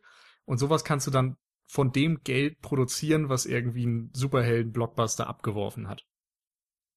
darum werden diese Filme halt wirklich die Tentpole-Movies noch mehr als alle anderen mit Geld im Hintergrund äh, produziert. Im Hinterkopf. Äh, es wäre jetzt natürlich noch, es steht jetzt hier, leider steht es nicht direkt dabei, es wäre jetzt noch äh, interessant zu gucken, wie, wie viel diese Filme alle gekostet haben. Ähm, aber wir können mal davon ausgehen, ich glaube, Deadpool ist der einzige, der wirklich richtig, richtig krass äh, einen Multiplikator hat von den ganzen, also vom Budget ausgehend. Wobei der ja mit Sicherheit auch schon teuer war, oder? Ach, der war nicht so teuer, 40 Millionen oder so, 58. Aber wie viel haben sie da ins Marketing gesteckt? Also Ja, das würde mich bei dem nochmal- also wirklich das muss man interessieren. immer so, das muss man immer so ungefähr doppelt, würde ich Weil ich auch bei habe dem das Gefühl gehabt, als Deadpool im Kino war, habe ich das auf jeder Plakatwand, auf jeder Zeitschriftenrückseite und im, im Fernsehen und im Kino und sonst wo gesehen. Also die müssen da so unfassbar viel Geld ins Marketing gesteckt haben, dass der, glaube ich, mal locker über den 80 Millionen, die jetzt einfach nochmal Produktionswert mal zwei wären, liegen dürfte vom Marketing. Ja, aber der ist auf jeden Fall, also das ist halt schon ein Film, wenn wir jetzt, ich meine, das müssen wir bei allen anderen Filmen auch immer noch mit einberechnen, aber ich meine, alle anderen sind, glaube ich, tatsächlich über 100 Millionen auch produziert worden. Ja, also da haben wir schon echt horrende Preise. Und jetzt wird aber gesagt, äh, Hollywood steckt in, also haben wir noch gar nicht gesagt, glaube ich, aber, Aber jetzt ähm, wird es jetzt gesagt. wird's von uns auch noch gesagt und wir haben einige Artikel, die wir denke ich dazu verlinken, äh, dass gesagt wird, Hollywood steckt in einer Krise, äh, weil eben so viele teure Filme produziert werden und ähm, teilweise, es gibt immer wieder Beispiele, gerade im Horrorfilmbereich, da sind Filme, die kosten 10 Millionen, spielen 80 oder so ein oder sogar noch mehr. Äh, Wäre das nicht ein Modell für die Hollywood-Studios? Und jetzt gucken wir uns die ersten zehn Filme an. Äh, wie gesagt, ausgeklinkt den chinesischen. Und bis auf Deadpool sind das allesamt Filme, die schon in der Produktion weit über 100 Millionen gekostet haben und die spielen am meisten ein. Also macht Hollywood doch alles richtig. Ja, ist natürlich jetzt auch Finanziell gesehen vielleicht schon. Ich ja. finde es halt ein bisschen zu einfach und das hast du ja sicherlich auch so beabsichtigt mit dieser These, ähm, weil man im Grunde dann mal probieren müsste, einen Film, der weniger Geld gekostet hat, für das gleiche Geld zu bewerben. Wie jetzt ein Batman vs. Superman oder so. Weil ich sag mal so, wenn du einen Film eben so bewirbst, dass er an jeder Plakatwand, an jeder Litfaßsäule, in jedem Fernsehprogramm irgendwie beworben wird, dann ist er nun mal auch in den Köpfen der Menschen. Und dann ist er auch, wenn die ins Kino gehen, in fünf Seelen gleichzeitig. Also ist die Wahrscheinlichkeit alleine dadurch höher, dass der mehr Geld einspielt. Unabhängig jetzt von der Qualität. Und ich glaube, dass dieses Marketingprinzip da schon eine große Rolle spielt. Und wenn die jetzt einen Film, der weniger ähm, Geld kostet oder so für das gleiche bewerben würden, dass man vielleicht auch zufällig deutlich mehr ähm, Erfolge produzieren könnte. Sowas wie Deadpool meinetwegen für 40 Millionen. Aber dann nehmen, wenn wir ein bisschen weiter runter gucken, The Conjuring 2 äh, mit 300 Millionen auch äh, gar nicht mal so schlecht, würde ich mal mal sagen. Zum Beispiel. Die Frage ist natürlich auch einfach, wie generiert man Erfolg? Ist das jetzt die generische Story, die schon jeder kennt, ähm, in einer anderen Form eben? Oder sind es die großen Stars? Oder ist es einfach der fünfte Teil von einem Franchise, der schon gut funktioniert? Also was zieht die Leute denn wirklich ins Kino? Was sorgt dafür, dass ein Captain America, der vielleicht erf finanziell erfolgreichste Film des Jahres 2016 wird, ähm, oder ist es eben nur das, das große Marketing? Ich kann es nicht sagen, weil ich meine, ähm, ich arbeite jetzt bei einem kleinen Fernsehsender. Ich, das kann ich jetzt nicht mit dem Hollywood-System vergleichen, aber ich krieg halt schon so ein bisschen mit, ähm, wie das alles eben funktioniert und ineinander spielt. Und wir hatten ganz oft irgendwelche Sachen, wo wir riesig viel Marketing reingesteckt haben, wo wir eigentlich gedacht haben, okay, ähm, das, da kriegen wir viele Zuschauer hin. Und es ist einfach nicht passiert, weil der Stoff dann nicht ansprechend genug war, weil er vielleicht zu gewagt war. Wir hatten halt so eine Exorzismus-Serie, die leider nicht wirklich gut funktioniert hat von den Zuschauerzahlen her, aber ähm, ja, das ist halt, es ist immer so ein, so ein Risikospiel. Und selbst wenn man so massig große Filme hat, ähm, die jetzt eben auch erfolgreich sind, ich könnte nicht sagen, woran es genau liegt, dass die erfolgreich sind. Also es fällt mir schwer. Also vielleicht ist es auch einfach dieses gesamte ähm, Konstrukt äh, mit allen Elementen, die jetzt gerade, die ich gerade aufgezählt habe. Aber äh, dann haben ja alle anderen Filme irgendwie auch gar keine Chance mehr und das möchte ich eigentlich auch gar nicht glauben. Also ich, ich würde auch nach wie vor sagen, es ist so ein bisschen Zufall, was richtig gut funktioniert. Ähm, weil das, wenn ähm, hier, ich habe noch mal gerade die letzt, vom letzten Jahr die die Liste offen, dass ein Film, äh, also dass Terminator wieder mit Arnold Schwarzenegger nicht mehr funktioniert, aber Jurassic World schon ohne die da Darsteller von damals ist schon irgendwie überraschend, finde ich. Zumindest, dass da so ein Unterschied von über einer Milliarde dann letztlich dasteht beim Einspielergebnis. Ähm, kann man jetzt nicht so richtig vorhersagen, aber beide Filme sind doch dann genauso generisch. Aber es funktioniert halt nicht bei Terminator. Warum auch immer. Vielleicht, weil der Trailer zu viel verrät. Keine Ahnung. Kann man drüber, kann man auch sagen, wenn Film, wenn der Trailer viel verrät, weiß man wenigstens, worauf man sich einlässt. so werden ja Trailer auch gemacht, dass man möglichst weiß, worum es geht. Und ja, wenn ich, also ich kann ja sagen, wenn ich wüsste, was Erfolg generiert, dann wäre ich jetzt schon in Hollywood. und ich glaube, dafür würde ich richtig gut bezahlt werden, wenn ich das wüsste. Mit hundertprozentiger Wahrscheinlichkeit. Weiß aber niemand. Ja. Ja, das Problem ist ja auch, dass es niemand weiß. Und ich, ich habe ähm, jetzt gerade kürzlich die, äh, wie nennt man das denn? Also eine Acceptance Speech, also Preisrede. Dankesrede. Dankesrede von John Cleese gehört. Der hat die Rose d'Or bekommen ähm, und hat seine Rede dazu genutzt, über Erfolg und äh, Filmbusiness und so zu sprechen. Und äh, er hat dann so von seinen früheren Monty Python-Filmen erzählt und dass sie immer Schwierigkeiten hatten, Geld zu kriegen für ähm, Sinn des Lebens und Life of Brian und so weiter. Und hat dann erzählt, dass sie eben in England zu jedem Studio gegangen sind. Keiner wollte ihnen Geld geben. Dann waren sie in den USA und keiner wollte ihnen Geld geben. Und letztendlich haben dann irgendwie Leute wie Pink Floyd und Led Zeppelin und George Harrison von den Beatles den Geld gegeben, um diese Filme zu produzieren, die dann Riesenerfolge wurden und ein Vielfaches der Produktionskosten eingespielt haben. Und hat dann auch so ein psychologisches Modell genannt ähm, von einem Bekannten von ihm, nachdem Leute, die Expertise haben, diese Expertise auch bei anderen erkennen. Und er meinte also, talentierte Leute erkennen bei anderen auch Talent oder so. Gleichzeitig ähm, würde es nach diesem Modell wohl so sein, dass Leute, die keine Ahnung haben, nicht wüssten, dass sie keine Ahnung haben. Und hat das so ein bisschen auf die äh, Studiobosse bezogen, die zwar ähm, entscheiden dürfen über alles, was produziert wird und so weiter, und sich einbilden, sie würden auch diesen Markt verstehen, es aber nicht tun und das halt darin so ein bisschen die Problematik steckt. Und natürlich nutzte er auch diese Rede dann, um so ein bisschen darzustellen, dass den Kreativen die, der Einfluss fehlt, während Leute, die eben nur finanzielle Interessen haben und das Filmgeschäft, die die künstlerische Seite davon nicht wirklich verstehen, zu viel Einfluss haben. Das Video werden wir dann auch verlinken. Fand ich auf jeden Fall einen ganz interessanten Gedanken. Und genauso fand ich den Gedanken ganz interessant, dass ähm, wenn man überlegt, wer Blockbuster sieht, dann sind es eben die Leute, die Interesse offensichtlich an einem bestimmten Film hatten. Und wenn dann jemand einen weiteren Film macht, dann wird er natürlich auch nur von den Leuten ähm, inspiriert oder wird versuchen, seinen neuen Film auf die Leute zuzuschneiden, die schon in den letzten Blockbuster gerannt sind. Und dass da dann so ein bisschen ein Kreislauf entsteht, weil immer wieder für die gleiche Schicht Filme gemacht werden.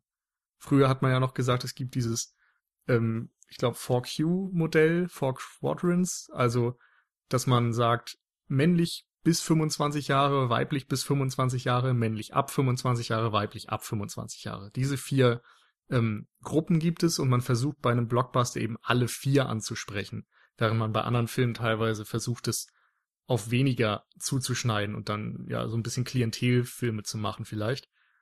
Ähm, und dass du momentan vielleicht mit Blockbustern eben auch besonders äh, junge Männer ansprechen möchtest, weil die wohl die Gruppe sind, die für die Filmauswahl meistens verantwortlich sind. Also die gehen am häufigsten ins Kino und dann eben auch oft, wenn sie zum Beispiel mit Partnerinnen oder so ins Kino gehen, sind sie diejenigen, die vermehrt die Entscheidungsgewalt haben, laut Studien scheinbar.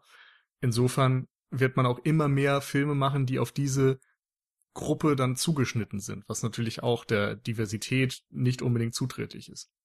Ja, oder jetzt ganz aktuell, wir haben vorhin ja schon angesprochen, dass China jetzt so ein ganz großer Markt wird, dass eben Filme jetzt inzwischen auch vermehrt versucht, eben genau diesen Markt zu triggern, Stimmt. indem sie die Filme eben genau auf die Zielgruppe der chinesischen Kinogänger zuschneiden. Und dann auch so Sachen dann rauskommen wie jetzt so The Great Wall, der jetzt, glaube ich, demnächst rauskommt, der um die chinesische Mauer geht, wo es dann so um äh, ich, so, so eine Mischung aus Pacific Rim, Godzilla und äh, ja, so eine Mischung aus diesen beiden Filmen irgendwie wirkt, in dem dann Matt Damon als Protagonist auf einer chinesischen Mauer umringt von anderen Chinesen dann ähm, als amerikanischer Star dann quasi in einem chinesisch-amerikanischen Film dann so mitspielt. Wo dann halt auch immer mehr nochmal in so, gerade jetzt auch diesen wirtschaftlichen ähm, Strömungen dann einfach ähm, nachgegangen wird, nachgefolgt wird in den Filmproduktionen. Ähm, Ja, Transformers 4 auch ein gutes Beispiel. Genau, ja. Der chinesische Stars hatte und auch zum Großteil, glaube ich, in Shanghai oder so gespielt hat. Oder also irgendwo glaub, in China Beijing auf jeden oder Fall. irgendwas in der Art. Genau. Und Ganz spannend, es ist jetzt gerade ein bisschen äh, off-topic, aber ich habe gerade mal so ein bisschen nachgeschaut, weil wir über Produktionen und so nach, auch, auch über Geld gesprochen haben. Ähm, jetzt dürft ihr mal raten, was glaubt ihr denn, welcher Film hat am meisten Geld gekostet Also ich darf wieder Äh, nicht mit, also genau. das darf ich nicht mitraten. Aller jetzt aller Zeiten? Zeiten? aller Zeiten? Avatar? Ist das jetzt mit Inflation und so? Ja, ja, mit Inflation. Oh. Äh, Ben Hur? Tatsächlich nicht. Tatsächlich. Cleopatra? Cleopatra ist tatsächlich auf Platz drei. Nee, sogar zwei. Nee, drei. Das ist noch so. äh, nicht abgedatet. Da fehlt Ah. noch der, die neue Nummer eins. Nummer eins und zwei gehören tatsächlich zum gleichen Franchise. Avengers. Nee, tatsächlich Pirates of the Caribbean. Was? Ja. Der, Ah. ähm, on Stranger Tides, also der, Der dritte. vierte. Der vierte, Der vierte? äh, genau. Ja, The World's End war der dritte. Ah, stimmt. Genau. Entschuldigung. Der hat 410,6 Millionen Dollar gekostet. Und der, ähm, at, the World, at World's End hat 341,8 Millionen Dollar gekostet. Also nach, nach Inflation. Und äh, nach Inflation hat dann Cleopatra auf Platz 3 340 Millionen Dollar roundabout gekostet. Schon nicht Hm. schlecht. Meine und ich- Güte. Und auf, auf Platz 4 kommt tatsächlich, auf Platz 5 kommt tatsächlich der dritte Spider-Man. Und der teuerste Animationsfilm ist tatsächlich Tangled. Da wird sich Jan. Hm. Das hätte ich auch nicht gedacht. Ja. Ja, war verdient, ne? Also war richtig, das Okay, aber wenn wir jetzt gerade wieder so ein bisschen zu dem Thema eben zurückkommen, ähm, dann was, was Avatar ist übrigens auf Platz 10. Nur um das nochmal welcher? Avatar. Ah, Hm. okay. Ähm, was bei der ganzen Sache immer so mitschwingt, ist halt einfach diese Kalkulation, die hinter der Filmproduktion mittlerweile steckt. Oder was heißt mittlerweile? Ich glaube, das gab es auf eine Art eigentlich schon immer, weil natürlich will man Geld verdienen. Und es ist, wird es auch immer geben, dass man, ähm, dass wenigstens, weiß ich nicht, 95 Prozent der Filme äh, so eine gewisse Kalkulation in, in der Produktion mit drinne haben, damit sie eben Geld einspielen und, und äh, nicht totale Flops werden und so weiter. Und ähm, das ist äh, bei jeder, bei jedem Produkt ist es einfach so. Denn wenn man, wenn man es mal ganz objektiv sieht, sind Filme ein Produkt, die verkauft oder das verkauft wird, um Geld einzuspielen, damit Leute eben Geld verdienen und, und einen Job haben. Aber wenn man es aus der ideologischen Sicht sieht, ist es ja Kunst und wir, wir sprechen ja in unserem Podcast eigentlich auch ganz oft darüber, wie, wie künstlerisch Filme sind oder wie teilweise auch künstlerisch wertvoll Filme sind, wie sie andere Sachen beeinflusst haben und so weiter. Und man kann ähm, in vielerlei Hinsicht über Filme genauso sprechen wie über die, Malerei oder ähm, die Musikgeschichte und so weiter und so fort. Nur dass natürlich der Film eine wesentlich kürzere Geschichte hat, weil es ihn seit äh, etwas über 100 Jahren erst gibt, was ja noch ein relativ junges Medium ist natürlich. Und wenn man sich aus dieser ideologischen Sichtpunkt dann mal die erfolgreichsten Filme anguckt, dann wird's für mich persönlich da immer relativ schnell problematisch, weil natürlich sind sie auch äh, auf eine Art natürlich Kunst, aber dadurch, dass dass es natürlich so ein riesiges kalkuliertes Produkt ist und so hergestellt, finde ich, verliert es viel von diesem künstlerischen Anspruch. Oder vielleicht bin ich da auch einfach zu zynisch äh, dem gegenüber und und und äh, verurteile das Nee. irgendwie zu vorschnell. Aber das ist so mein persönliches Gefühl und das ist eben auch das, ähm, was ich, glaube ich, bei Angry Birds dann ähm, auch so ansprechen wollte, dass ich halt das Gefühl habe, das, was ich vielleicht mit Filmen persönlich ideologisch verbinde, geht vor allen Dingen eben bei solchen Sachen für mich persönlich komplett verloren. Aber das Spannende ist ja, dass du das jetzt zum Beispiel so sagst, ohne das Produkt wirklich zu kennen. Dass Ja, ja. du schon so eine, so eine Vor, eine Vor, ähm, Vorprägung letztendlich hast. Ja, aber dann, okay, lass ich Angry Birds mal haben. weg, aber ich habe zum Beispiel äh, extrem viele der Superheldenfilme gesehen. Also ich meine Captain America Civil War jetzt nicht, aber äh, alles, was so im letzten Jahr rausgekommen ist, habe ich gesehen. Und ähm, da kann ich dann wenigstens was zu sagen. Dann, dann höre ich jetzt halt auf mit Angry Birds. Aber meinetwegen ähm, die Avengers-Filme oder so. Das hat für mich eigentlich nichts mehr groß mit, mit dieser Ideologie zu tun.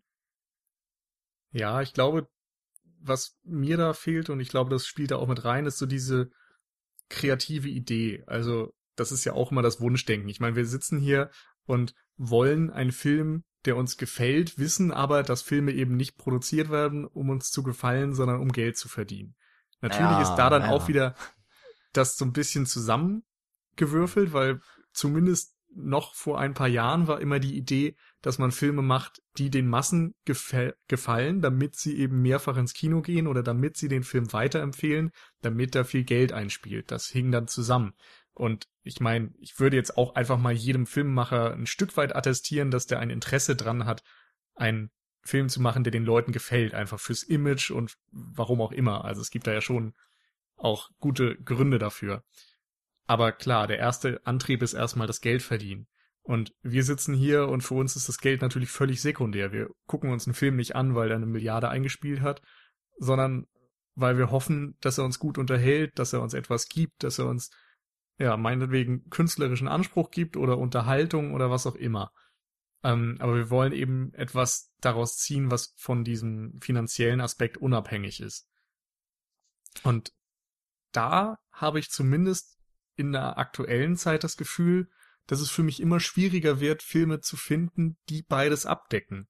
Und ich glaube, das liegt unter anderem daran, dass es eben extrem viele Franchises gibt, die dann, wie jetzt zum Beispiel bei Marvel, auch so ein bisschen drauf gepolt sind, dass sie eben nicht zu tiefgründig sind, damit sie keine Leute verprellen. Also wenn man alleine drüber nachdenkt, dass ein Film wie Inception zum Beispiel von Christopher Nolan, und Jan, ich weiß, du wirst da auf jeden Fall zustimmen, dass der nicht besonders kompliziert ist und trotzdem im Internet Leute gesagt haben, oh mein Gott, der war so kompliziert, ich habe den nicht verstanden.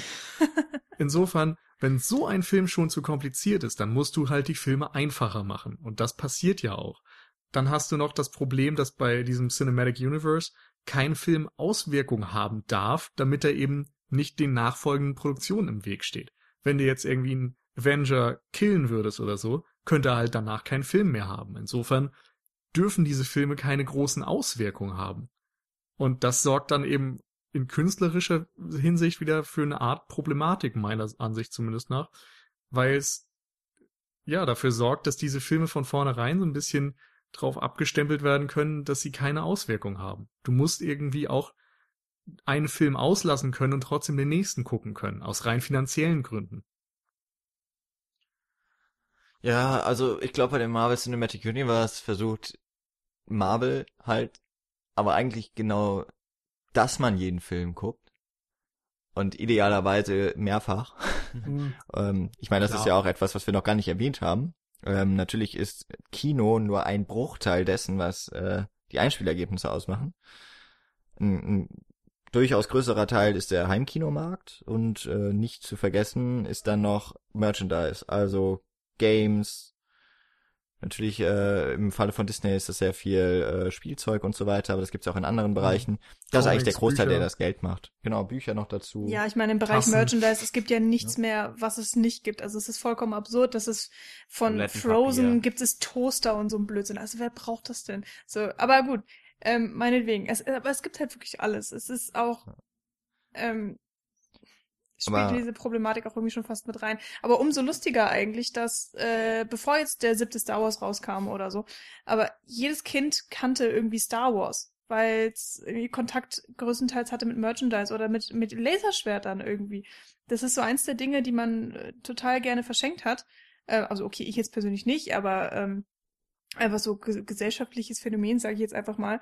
Ähm, du hast nicht, da hat halt ein Kind dann ein Laserschwert in der Hand und dann wusste es irgendwie, okay, es gehört zu Star Wars oder was weiß ich, Darth Vader, Luke und so. Und dann ähm, lernt man erst kennen, ach so, das kommt ja von den Filmen. Ähm, also vor allem bei Star Wars ist das ja wirklich so ein Phänomen, dass das Merchandise ja so ein, ein riesiges Spektrum angenommen hat oder auch so eine riesige große ähm, Relevanz. Und äh, heutzutage ist das bei jedem großen Franchise eigentlich gang und gäbe und es geht gar nicht mehr ohne.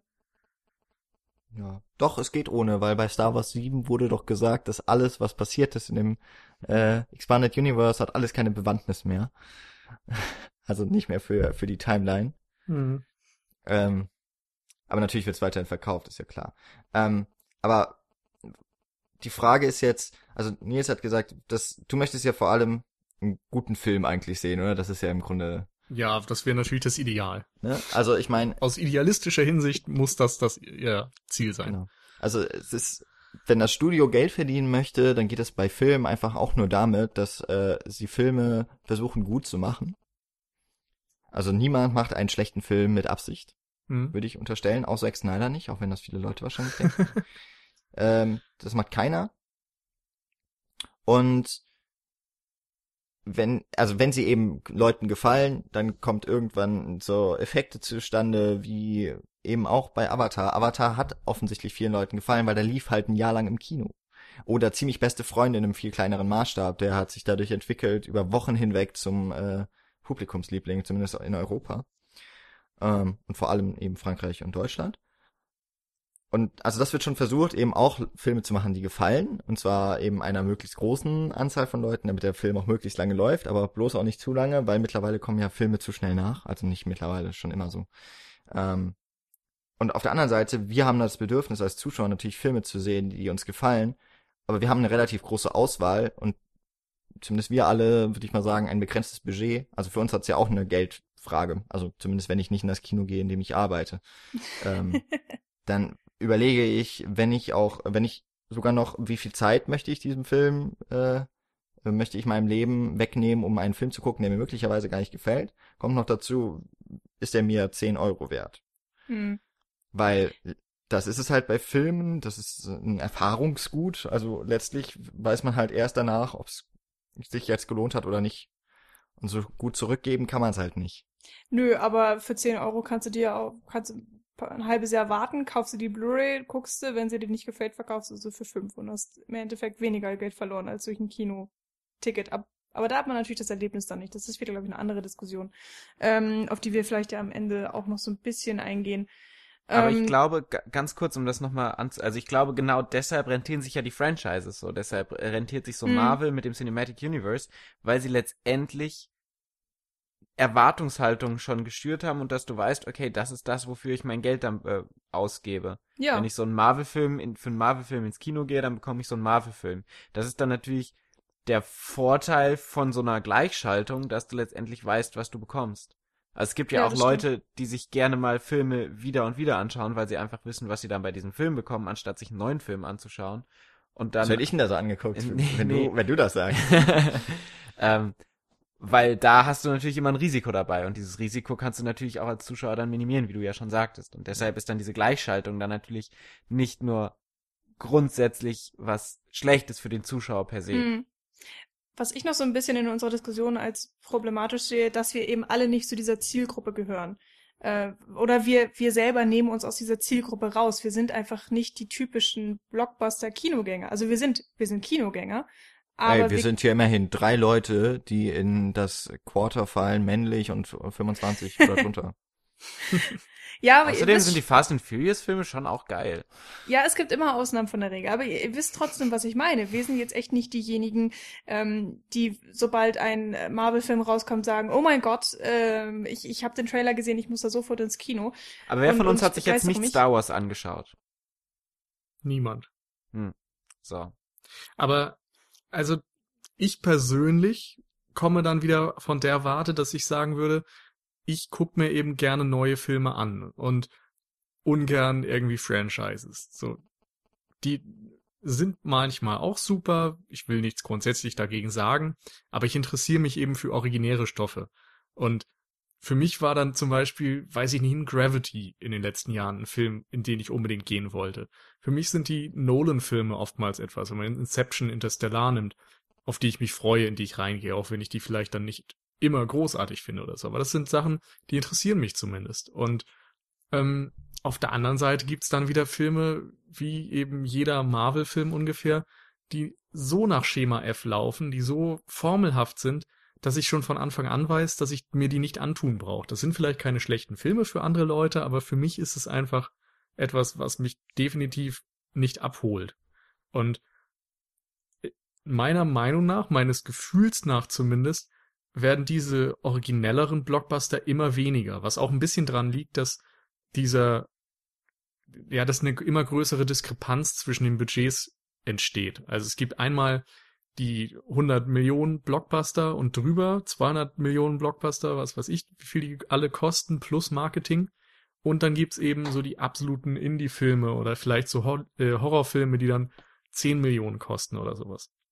Aber diese Filme um die 50 Millionen vielleicht, die vor Jahren noch total gängig waren, die gibt's immer seltener. Also es gibt noch gewisse Leute wie, weiß ich nicht, Tarantino oder wie die Coen-Brüder oder sowas, die in dem Rahmen Filme machen können, aber es stirbt immer mehr aus. Und ich glaube, dadurch sterben halt auch viele Genrefilme aus, die nicht früher nicht darauf angewiesen waren, jetzt eine Milliarde einzuspielen und heute irgendwie Probleme kriegen würden und gar nicht mehr produziert werden. Und das ist etwas, was mir sehr sauer aufstößt. Hm, also ich würde sagen, dass gerade das Horrorgenre ja beispielsweise hat auch in den letzten Jahren eine wahnsinnig positive Wandlung durchgemacht.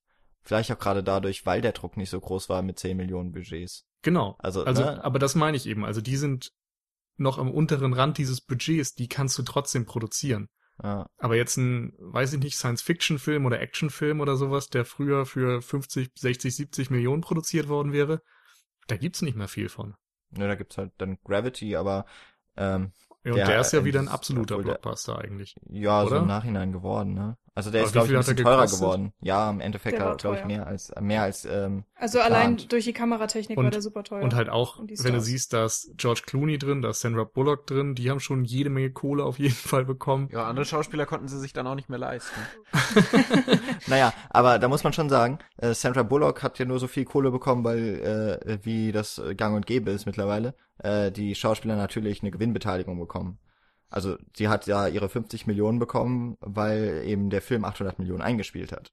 Hm. Ne? Also die Gage an sich, die war wahrscheinlich auch hoch, sowieso schon, aber äh, ich habe es auf jeden Fall noch in Erinnerung, dass äh, der Regisseur, wer war denn das jetzt wieder, war das der Cuaron? Äh, Cuaron, ja. ja. Äh, dass der ja selber Geld reingesteckt hat, weil es halt teurer wurde als geplant. Und ich glaube, am Ende waren sie bei 90 oder so Millionen. Ja. Also eigentlich war es eben so ein Film, der in diesem mittleren Segment angesetzt war, und dann hat es halt nicht mehr gereicht. Aber ich meine, genau. so, ich glaube, dass auch diese kleineren Filme, dann werden sie halt für 10, 15 Millionen gemacht. Die haben, die müssen eben wahnsinnig kreativ sein in dem und dann eben auch originell. Und dann wären es auch gute Filme. Ich meine, wir alle mögen Moon, glaube ich. Ja, zum Beispiel. Also- und also auch das ein, wäre ein, ja- ein Her zum Beispiel ist ja. Ja.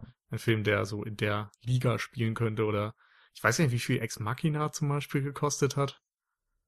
Nicht so viel, der hat ja jetzt auch. Ich meine, okay, ähm, hier, Llewyn Davis. Er Ja, ich meine, ist natürlich auch ein dabei. Film, der sehr als Kammerspiel funktioniert, für den du, abgesehen von der, äh, ich denke mal, die haben sehr viele Effekte gebraucht, um Alicia Vikander anders aussehen zu lassen, aber Die ansonsten. sieht nicht so aus. doch, doch, schon. Ja, sie haben echt einen Roboter gebaut, aber danach musste er zerstört werden, damit die Menschheit nicht ähm, Ja. umgebracht wird. Also, Also ist ich- Ende eigentlich ein Fake. Ist jetzt natürlich nur äh, das, was mir gerade so einfällt, aber ich weiß nicht, ich glaube, das war auch damals schon immer in diesen Twitter-Diskussionen, äh, bin ich ja im Endeffekt auch immer derjenige, der so trotzig sagt, naja, der, äh, Publikum bekommt die Filme, die es verdient. Und äh, sagt damit so ein bisschen, die Leute, die halt in die doofen Blockbuster gehen, sind halt doof. Aber dann ist es halt so, wenn ihr damit Spaß habt, dann macht das halt. Ähm, Aber das ist beschwert halt auch das, danach was ich vorhin sagte. Genau. Also die, diese Theorie, dass Blockbuster dann immer für die Leute gemacht werden, die halt reingehen. Und Ja, dass diese schweigende Masse, die nicht reingeht, dann einfach gar nicht mehr stattfindet, weil deren Stimme halt nicht wirklich wahrgenommen wird. Du wirst zwar wahrgenommen, wenn du in diese Filme gehst, als jemand, der zahlt, aber wenn du nicht reingehst, dann nicht. Und es gibt dann irgendwie keine Alternative, womit du dafür sorgen kannst, dass für deinen Geschmack irgendwas gemacht wird. Außer Ähm, halt die Filme zu besuchen, ja. aber die haben dann meistens eben nicht so den finanziellen Erfolg. Aber Fällt mir jetzt gerade noch so ein, weil, ähm, um das vielleicht noch anzuschließen, so an, an diese, äh, ne, da ist so eine stille äh, Masse, die auch wahrscheinlich deutlich größer ist als die Leute, die ins Kino gehen. Ähm, dass man sich ja auch fragen kann, warum werden eigentlich in Hollywood Box-Office-Ergebnisse mit den Erlösen und nicht mit Ticketverkäufen angegeben? Ist halt vor allem der Grund, dass seit 1946 die Kinozuschauer weniger werden immer mal, gibt natürlich mal so ein paar Sprünge, aber im Endeffekt, die Ticketpreise werden teurer, die Zuschauer werden nicht mehr. Hm. Und es wäre ziemlich traurig, ein, also, es gibt, man kann ja sich die äh, besten Filme im äh, inflationär bereinigt anschauen und dass der Gone with the Wind oben steht.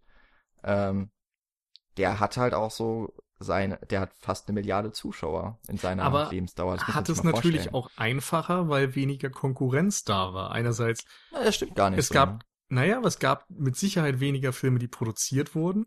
Dann gab es noch weniger Importe aus anderen Ländern. Es gab weniger Möglichkeiten im Fernsehen oder über Streaming irgendwas anderes zu gucken. DVD, Blu-ray, sonst wie war auch noch alles nicht verfügbar. Also Heimkino in der Form nicht da. Also dadurch hast du ja auch eine andere Situation. Äh, ja, ich muss mal gerade, da müsste ich jetzt mal die, ich habe da so eine, eine Übersicht gehabt. Mach Diese- du mal, such du mal. Ja, Währenddessen, äh, also ich, ich tue mich immer so schwer mit so einem Kulturpessimismus grundsätzlich. Also ich beschwere mich ja auch gerne, aber ich habe so das Gefühl, dass es immer so, ähm, Beschweren ist ja auch immer so ein bisschen was, so eine intellektuelle, ähm, ein intellektueller Vorgang, mit dem man dann für sich selber irgendwie so ein bisschen auch seinen, seinen Status in so einer Gesellschaft dann versucht, so ein bisschen zu gerechtfertigen, habe ich das Gefühl. Ähm, ja, aber es ist letztendlich einfach. interpretierst du viel rein. Nee, aber letztendlich finde ich es, also insofern du dich beschwerst, zeigst du halt so, ja, ich bin so über der Masse der Menschen so, weil ich das so durchblickt habe und ich finde es so schlecht, weil ich mich so absondere. Also jetzt, wir machen das ja gerade so ein bisschen von dieser Populärkultur und sagen, ja, das ist das so ein meinte ich bisschen halt, als ich schwierig. vorhin gesagt habe, dass wir nicht die Zielgruppe sind. Genau, aber ich finde es letztendlich machen wir das eben immer gleichgeschaltet mit so einer mit so einer mit so einer Vorausschau auf die Zukunft und sagen dann guck mal, das geht alles so den Bach runter. Aber ja letztendlich habe klar, so also wenn man so auf den Punkt bringt, dann hast du recht. Genau. Und, aber letztendlich habe ich das Gefühl, dass es wie so ein, so ein GIF ist, wo du so ein, so eine Spirale hast, die sich halt so immer nach unten dreht, aber letztendlich ist es ja immer das gleiche Bild. Es wirkt nur so, als ob es so die ganze Zeit in die Mitte reingehen würde. Hm. Aber ich finde gleichzeitig, bleibt trotzdem so so ein Gleichgewicht vorhanden. Ja, das ist halt Aber- die Frage. Genau, ich finde halt, auf der anderen Seite kannst du auch sagen, wer so eine Haltung an den Tag legt, der lässt jede Kritik im Keim erstummen. Weil wenn, wenn jedem Kritiker vorgeworfen wird, dass er ja nur ein Kulturpessimist ist, der sich erheben möchte über andere Leute, ja klar, so kannst du Kritik gleich mundtot machen.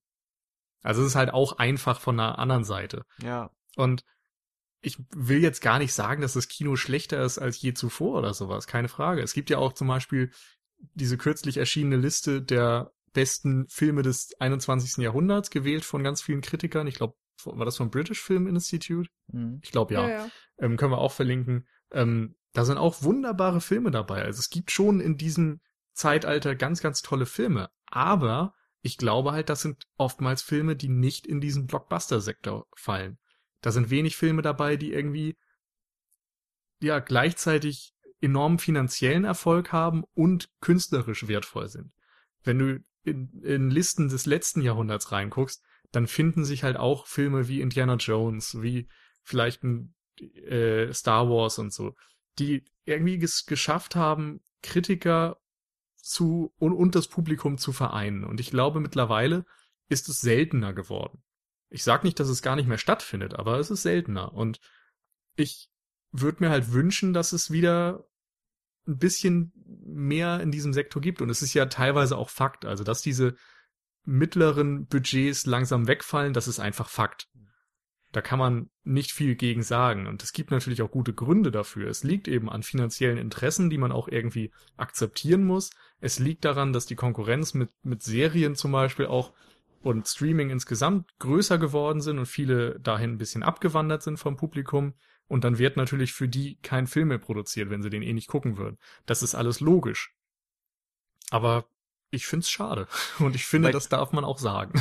Grundsätzlich natürlich, wenn du die Vergangenheit betrachtest, die Vergangenheit natürlich viel kompakter wirkt als Das die stimmt. Gegenwart, in der wir uns befinden. Also wenn du jetzt sagst, so ein Star Wars und so ein Indiana Jones, das sind halt Filme aus den letzten 40 Jahren so, die dann, die du so in so einer, in so einem Vergangenheitspulk verortest, weißt du? Ja, klar. Also natürlich kann man genauso sagen, wenn wir jetzt zurückgucken, in dieser Liste ist, glaube ich, auch ein Inception drin und ein Dark Knight drin und ein Mad Max Fury Road und so. Also klar, es gibt diese Filme immer noch und vielleicht sagen wir tatsächlich in 20 Jahren so, ach, damals, da wäre ich gerne ins Kino gegangen, wo diese ganzen tollen Filme rauskamen. Verdammt, dass ich nicht in den ganzen Marvel-Filmen war. Also, mal ganz kurz um Zahl. Ähm, ich habe ja eine Zahl, was ist denn das überhaupt für Yay, mehr. Zahlen. Äh, also muss so in den 30ern gewesen sein, vielleicht schon 40er Jahre. Zahlen Ähm, könnt ihr jetzt auch auf Patreon.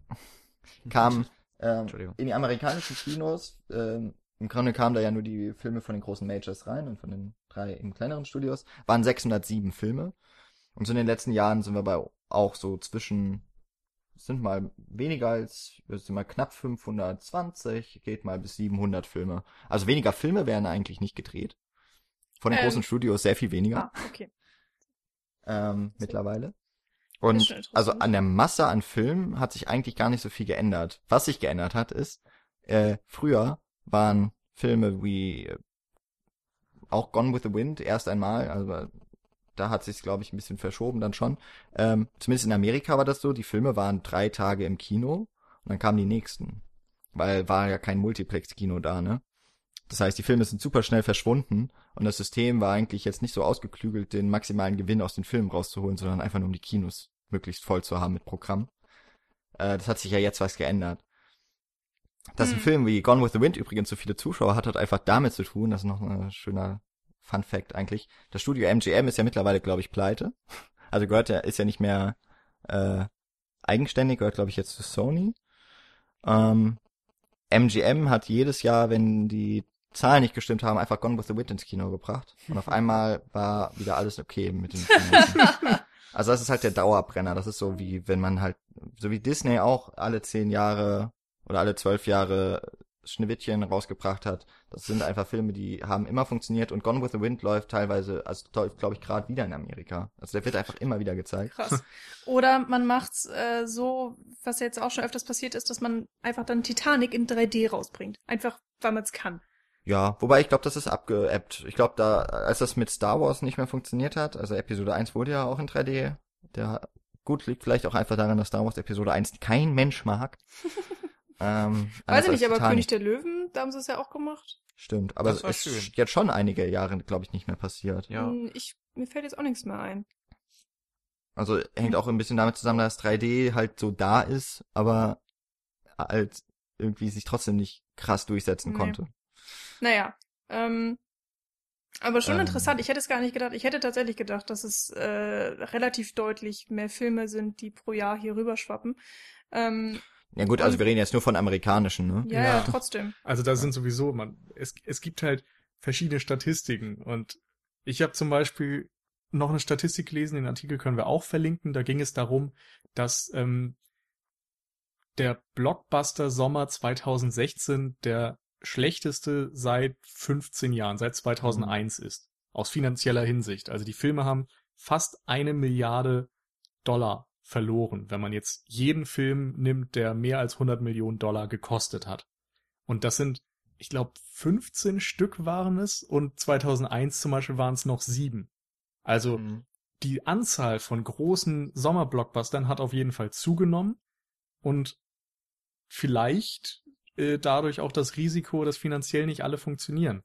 Ähm, es ist halt auch so, dass andere Statistik, wenn du jetzt Rotten Tomatoes oder so anguckst, von diesen Filmen, die diesen Sommer über 100 Millionen gekostet haben, ähm, dass die den schlechtesten Durchschnitt haben, auch seit Jahren. Also die Filme sind einfach nicht gut angekommen.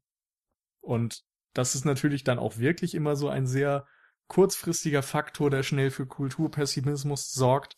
Aber nach diesem Sommer hat es eben dafür gesorgt, dass viele sich bemüßigt fühlten, das System nochmal zu hinterfragen. wenn es offensichtlich diesen Sommer wenig, weder äh, qualitativ noch finanziell funktioniert hat. Aber das ist ja das Gute, dass sowas in Phasen immer funktioniert. Und wenn dann sich das irgendwann finanziell nicht mehr rechnet, wenn sich dann irgendwann die Superheldenfilme ausgelutscht haben, dann kommt halt irgendwas Neues, was dann wieder mehr Geld reinbringt. Hm. Ich wünsche Also es es- mir. Aber es wird ja, bin aber gespannt. letztendlich, letztendlich würde es ja so funktionieren, ob das dann jetzt aus so kulturpessimistischer Sicht wirklich besser ist, ist dann so eine Frage. Aber letztendlich ist es ja trotzdem so, dass es immer diese Iterationen gibt, in denen es Dinge gibt, die dann abebben und dann neue Dinge erfolgreich werden.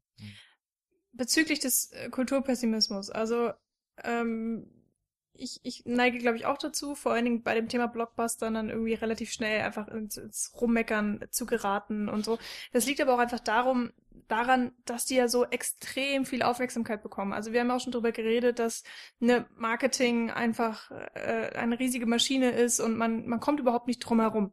Selbst so, weil, wenn man jetzt sagt, ich habe kein Interesse an Marvel, man weiß trotzdem eigentlich ganz genau, welcher Marvel-Film in welchem Jahr rauskommt oder ob er gerade im Kino läuft oder nicht. Einfach nur deswegen, weil man sich halt äh, im Internet aufhält oder weil man irgendwelche Plakate sieht und so weiter. Und das ist natürlich auch genau das, was Marketing machen soll. Insofern ähm, haben die ein sehr gut funktionierendes Marketing, muss man ja auch mal zugeben. Aber das sagt dann natürlich auch dafür, dass man dessen ziemlich überdrüssig ist. Also vor allen Dingen, wenn man sich nicht dafür interessiert und dann trotzdem mehr oder weniger ge- gezwungen wird, ähm, darüber informiert zu sein. Und was ich aber trotzdem immer noch gut finde, also wenn man jetzt mal das Kino an sich sieht, nicht nur die Blockbuster, dass, ähm, dass es immer noch eine große Diversität gibt. Nur eben, die ist nicht so auffällig, weil nur ein ganz bestimmter Teil davon, also der, der, der erfolgreiche Teil, der finanziell erfolgreiche Teil, der kriegt halt die Aufmerksamkeit. Und wenn man sich jetzt irgendwie nur damit beschäftigt, dann, dann könnte man vielleicht irgendwie schnell dazu übergehen zu sagen, oh, okay, das Kino ist bescheuert und es gibt nur noch ähm, Marvel-Filme im Kino und sonst gar nichts und es lohnt sich überhaupt nicht mehr, ich, ich werde nicht mehr ins Kino gehen, lalala. Solche Menschen gibt es ja irgendwie auch, die da komplett ihren Spaß am Kino verlieren oder im Film generell.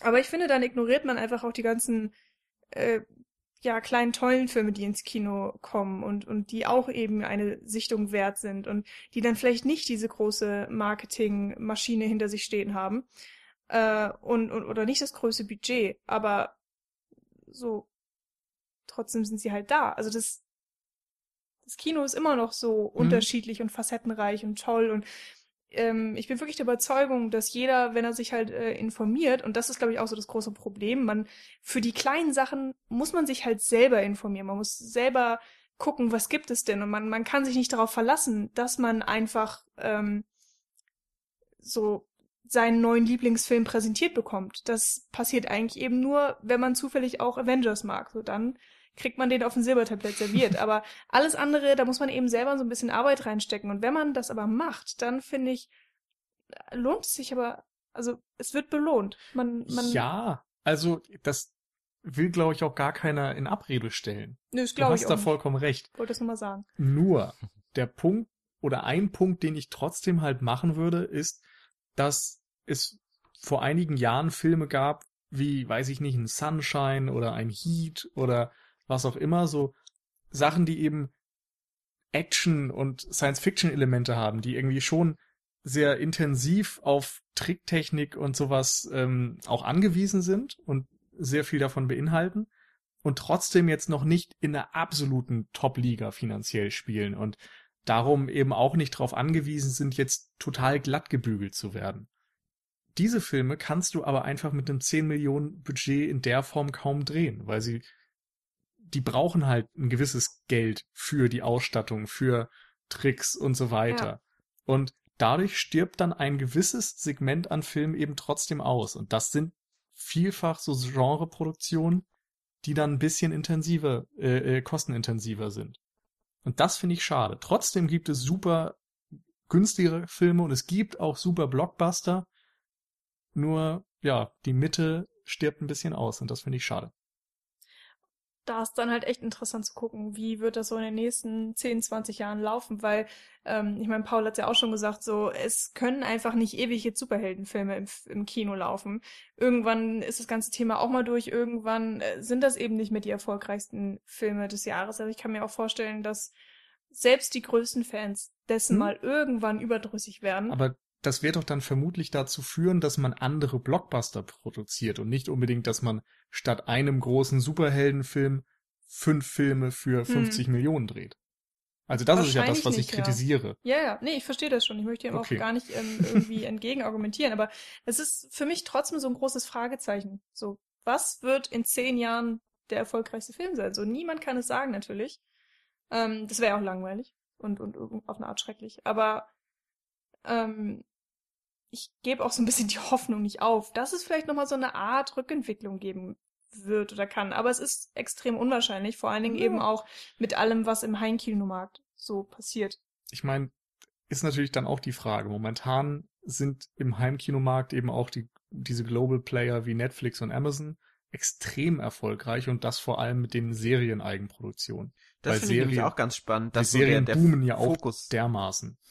Dass so der Fokus von so Filmen fast schon weggeht und dass dann so Mhm. Serien wie Game of Thrones oder was weiß ich Ja. jetzt, Stranger Things oder so. Das sind ja auch im Grunde diese neuen Mittelklasse-Produktionen. Ja, Wenn genau. du da hörst, wie viel eine Episode von Game of Thrones oder so kostet, das sind ja, weiß ich, 10 Millionen oder sowas. Ja, es schwankt zwischen zwei und zehn. Und da muss man natürlich auch sagen, die haben natürlich dann auch schon fertige Sets, die natürlich nochmal mehr wert wären, wenn man sie nur für eine Folge produzieren müsste. Aber da geht das Geld eben mittlerweile hin.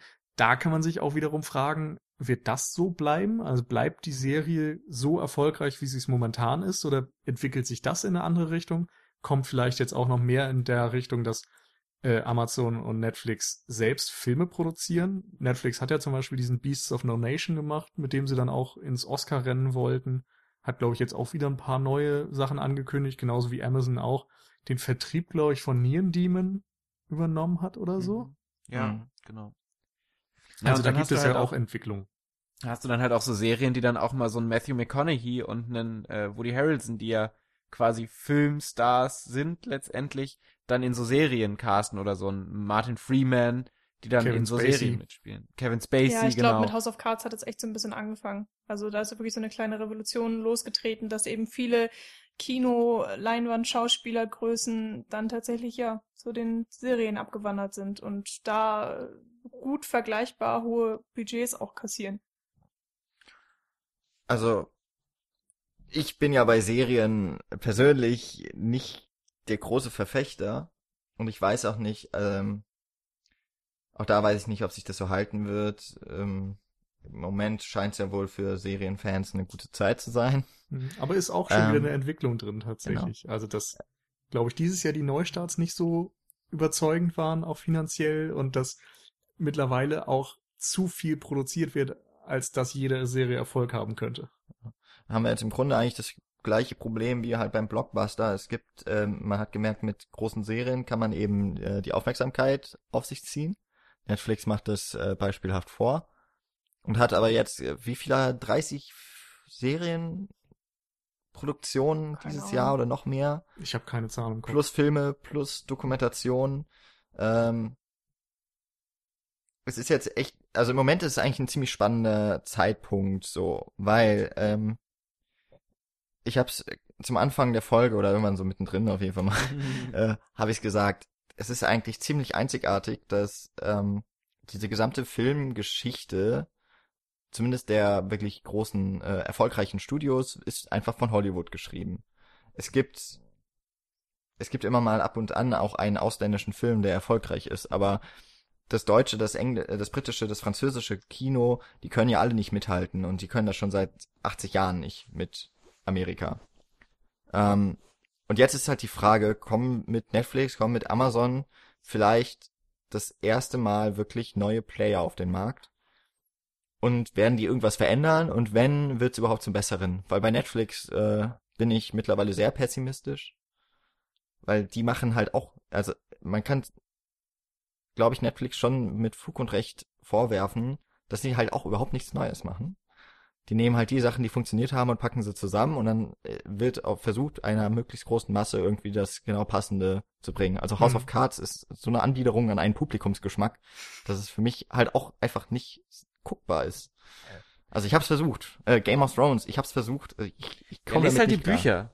Ich muss ja auch sagen, ich Ja. mag beide Serien sehr gerne, aber du hast vollkommen recht. Also die haben ja gerade bei House of Cards tatsächlich vorher Studien durchgeführt und geguckt, was gut ankommt und haben dann gesagt, okay, wir brauchen irgendwie einen männlichen Protagonisten, am besten Hollywood-Star, wir brauchen diesen David Fincher-Look, wir brauchen irgendwas, was so ein bisschen politische Intrigen hat, weil Game of Thrones, glaube ich, auch zu der Zeit so erfolgreich war, Mhm. dass sie gesagt haben, wir wollen so ein bisschen einen Konkurrenten dazu und haben das wirklich ganz genau geplant und haben dann diese britische Serie House of Cards gefunden und gesagt, die adaptieren wir jetzt eben als amerikanisches Pendant. Ja. Also Ich mag die Serie, äh, aber das war auf jeden Fall Kalkül. Ja. Und deswegen, ich weiß auch nicht, ob, wenn die jetzt in den, äh, wenn man mal guckt, was die für Filme jetzt gemacht haben, da war diese Crouching Tiger, Hidden Dragon Fortsetzung, ähm, dann haben sie nicht auch von Birth of a Nation, haben sie da nicht auch die Verleihrechte dann äh, gekauft? Also es gab ja äh, da auch so ein Remake, glaube ich, irgendwie sowas. Also es gibt da einmal Remake diesen Beast nicht, of No Nation und was ist dann nochmal Birth of a Nation? Hat er überhaupt was mit dem? Der hat damit eigentlich nichts zu tun. Das ist, äh, ja, der ist Aber ja, momentan gut. ja auch so groß in den Medien, weil er, glaube ich, ähm, von einem, ja, ich will nicht sagen Helden, aber einer Figur Mhm. während der Sklaverei erzählt in den USA, der im Grunde so einen Sklavenaufstand pro, Ja. äh, provoziert hat. Gleichzeitig aber auch so ein bisschen umstritten ist, weil er selbst wohl angeblich rassistisch gegen Weiße war und teilweise Frauen, Kinder und sowas umgebracht hat.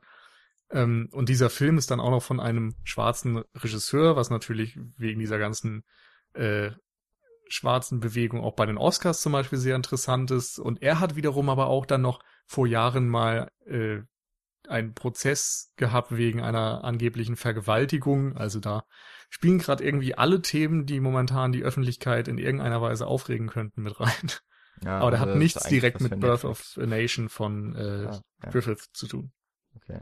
Aber und ähm, was jetzt auch noch war auf jeden Fall war noch so, so eine Indie-Produktion mit auch, wir waren da alles dabei.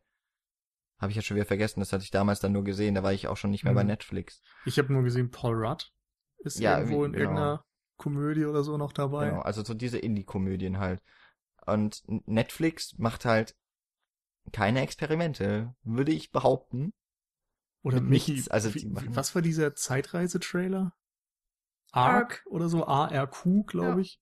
Ja. Der so ein bisschen erinnert an ein ähm, äh, Edge of Tomorrow, nur als B-Film oder ja, so. mit Rosamund Pike. Okay. Ähm, was Keine Ahnung, vielleicht wird das tatsächlich dann doch so eine Art Experiment. Ja. Also so. deswegen, ich glaube, die, also bei Netflix ist auch immer die Frage, die rücken ja nicht mit Zahlen raus, man weiß überhaupt nicht, was funktioniert. Ähm, Habe ich jetzt auch letztens in einem Artikel gefunden, da, das, da werden, äh, die gehen wohl ziemlich scheiße auch mit ihren Produzenten und so um. Also da wird auch nicht irgendwie gedankt oder sowas, wenn das einigermaßen gut läuft. Und die bekommen eigentlich gar nichts darüber erzählt, was, wie das jetzt funktioniert und äh, ob sich das Leute angucken. Ist schon nochmal sehr viel intransparenter, als das Hollywood ist Mhm. mit den äh, herkömmlichen Studios. Ja, vor Und- allen Dingen ist es so interessant, dass die so intransparent sind, weil die halt die detailliertesten Daten überhaupt haben. Also die haben einen ganzen Computerkomplex, der nur dafür da ist, alles auszuwerten, was die ganzen User so treiben. Und deswegen gibt es ja auch diese Algorithmen, die einem vorschlagen, welche Serie oder welchen Film man gucken sollen und so weiter.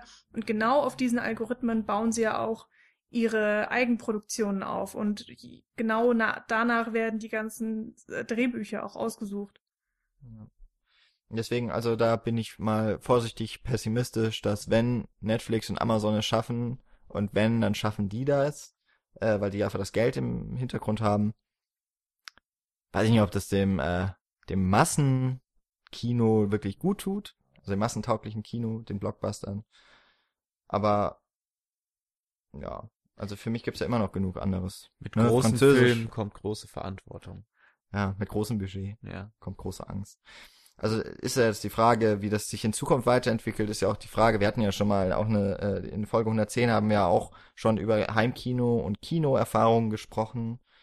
Ähm, wird, werden die Blockbuster überhaupt noch äh, fürs Kino wichtig. Eigentlich ist es ja heute schon so, das Kino ist der große Schaukasten für die Filmwelt.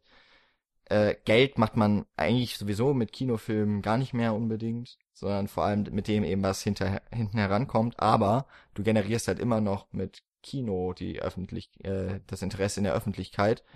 Und deswegen gibt's ja auch Netflix, äh, die Filme auch im, im Kino zeigen, obwohl es ja eigentlich ein Streamingdienst ist. Und äh, Game of Thrones wird im Kino gezeigt von HBO. Und das hat halt damit zu tun, weil das immer noch am meisten den Buzz dann kreiert. Aber nur mal kurz nachgefragt bei, bei Game of Thrones, ist das dann tatsächlich jede Folge zu jeder Woche oder ist es nur einmaliges Event zum Start? Ich glaube, ich glaube, dass äh, der Start wird, glaube ich, auf äh, dann in der im Kino Mhm. gezeigt. Ich glaube, das macht Netflix auch mit großen Serien so. Letztes Jahr oder so. Zum Start. Ja. Also gibt's immer wieder.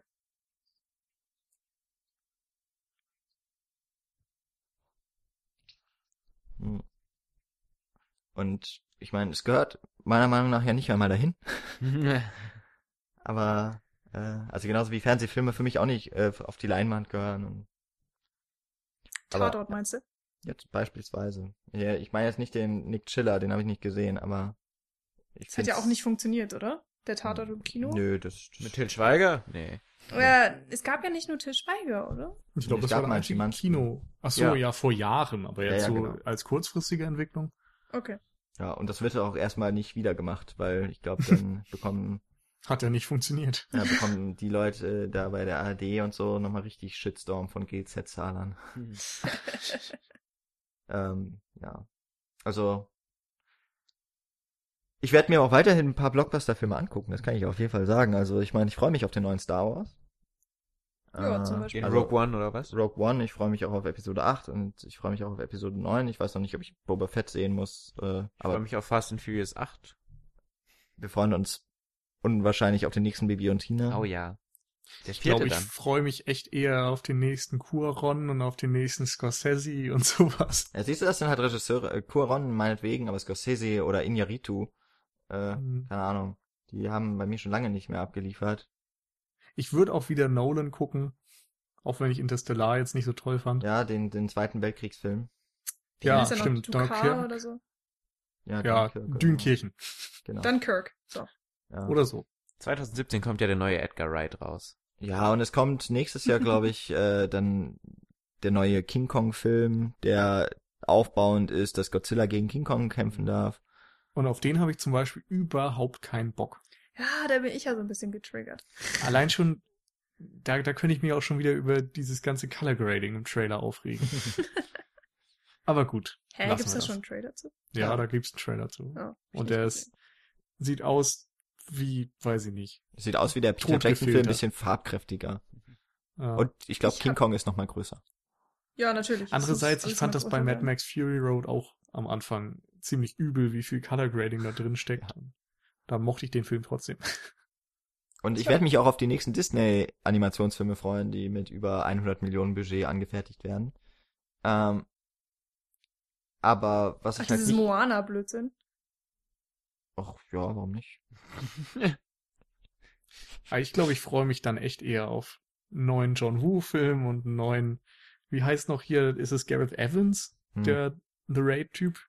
Ah ja, der macht ja, doch ja. bestimmt auch wieder schöne Actionfilme. Ja, wobei so das irgendwas Science-Fiction, Action im Mid-Price-Segment. Da freue ich mich drauf. ja. Headshot kommt jetzt demnächst. Irgendwann habe ich jetzt einen Trailer gesehen. Das ist eigentlich The Raid 2 komplett kopiert. Die haben auch alle Act, äh, alle, alle Schauspieler rausgenommen und der Trailer wirkt so wie der Raid-Trailer. Ist der nee, Wahnsinn. ich fand, der wirkte super scheiße. Aber ich keine fand, der Ahnung. hat genauso wie der Raid-Trailer gewirkt. Ja. Also der erste so.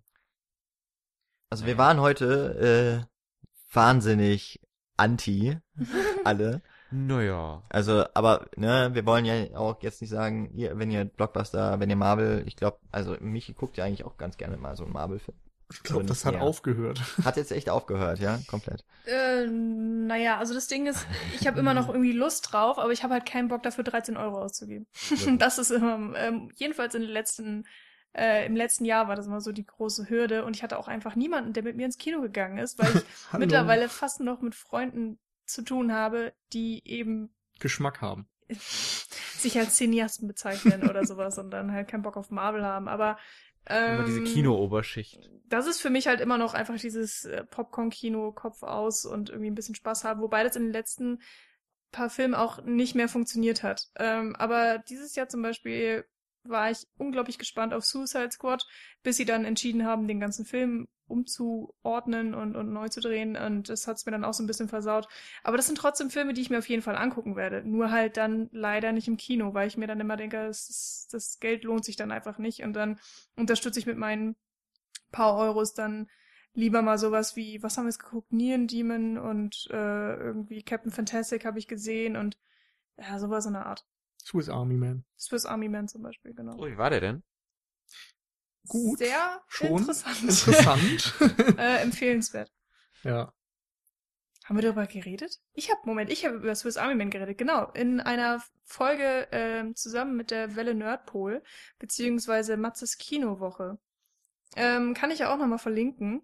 Da geht's aber nur am Anfang so ein bisschen im Roundabout um die Filme, die wir zuletzt gesehen haben. Ich habe dann eben Swiss Army Man vorgestellt und danach haben wir ein, äh, ein Spiel gespielt, das sich irgendwie, ich habe vergessen, wie er es genannt hat, weil wir stellen Filmskripts sozusagen selber her. Eigentlich ein Filmpitch. Filmpitch, genau, irgendwie sowas.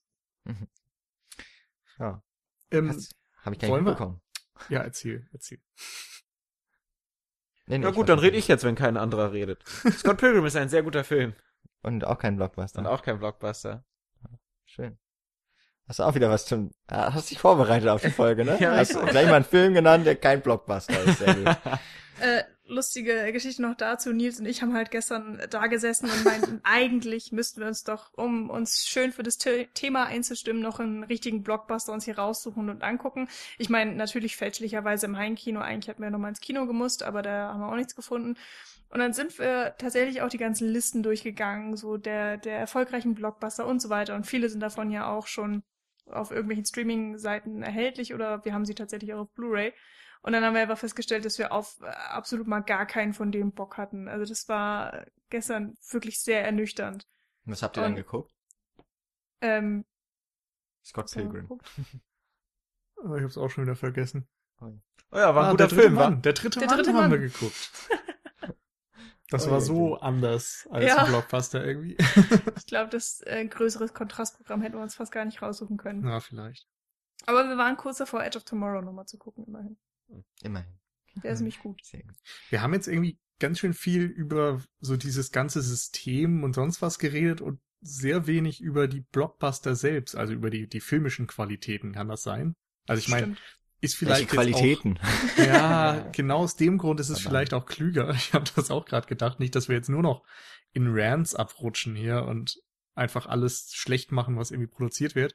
Aber es gibt zumindest ein paar wirklich gute Videos, finde ich, die so ein bisschen, zumindest für mich, die Problematik vieler neu moderner Filme aufzeigen. Und zwar, dass sie, also das kann man auch nochmal sagen, wir hatten ja Blockbuster nicht so sehr als Genre definiert, wie man das vielleicht machen kann. Also als es losging in den 70ern mit Der Weiße Hai, mit Star Wars, mit Indiana Jones, da war es ja so, dass man im Grunde typische B-Filme gemacht hat, so aus dem Horrorbereich, Science-Fiction-Bereich, Abenteuerbereich, die dann teilweise auch so an, an irgendwelche Groschenromane oder Comics oder sowas angelehnt waren und hat die aber dann irgendwie auf eine andere Art interpretiert. Man hat versucht, irgendwie etwas Größeres draus zu machen, sie eben für den Massengeschmack anzupassen und auch mit ganz vielen Einflüssen, äh, Einflüssen so einen Eklektizismus fast zu schaffen, dass man eben Hochkultur und B-Filmkultur und sonst was alles in einen Topf geschmissen hat. Bei Star Wars zum Beispiel sich dann auch von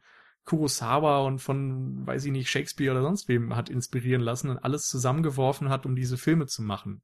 Und ich habe das Gefühl, heutzutage gibt's diese Referenzen oftmals nicht mehr in dem Umfang. Also man bezieht sich eben sehr stark auf die Filme der letzten fünf Jahre vielleicht. Und da gibt's viele Videos, äh, Essays und so weiter, die sich auch ein bisschen darauf beziehen.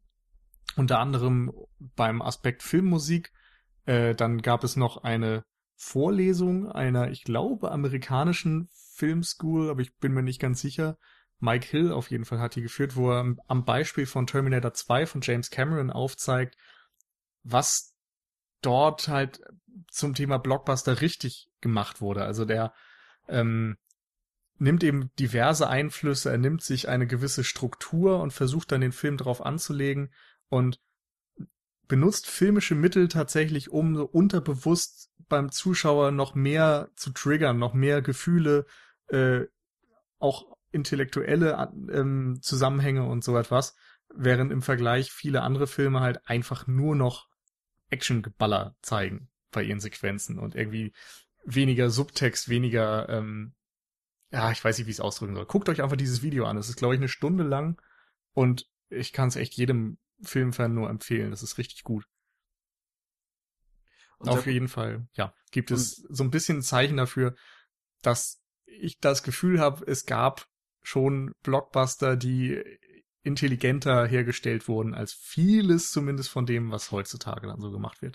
Unser Go-To-YouTube-Kanal, ähm, Every Frame a Painting, gerade wo du jetzt auch Musik, äh, Filmmusik angesprochen hast, hat er jetzt neulich auch so ein äh, Video über Marvel-Musik rausgehauen, was ja, auch ganz spannend ist. Unter anderem meinte ich das auch. Ja.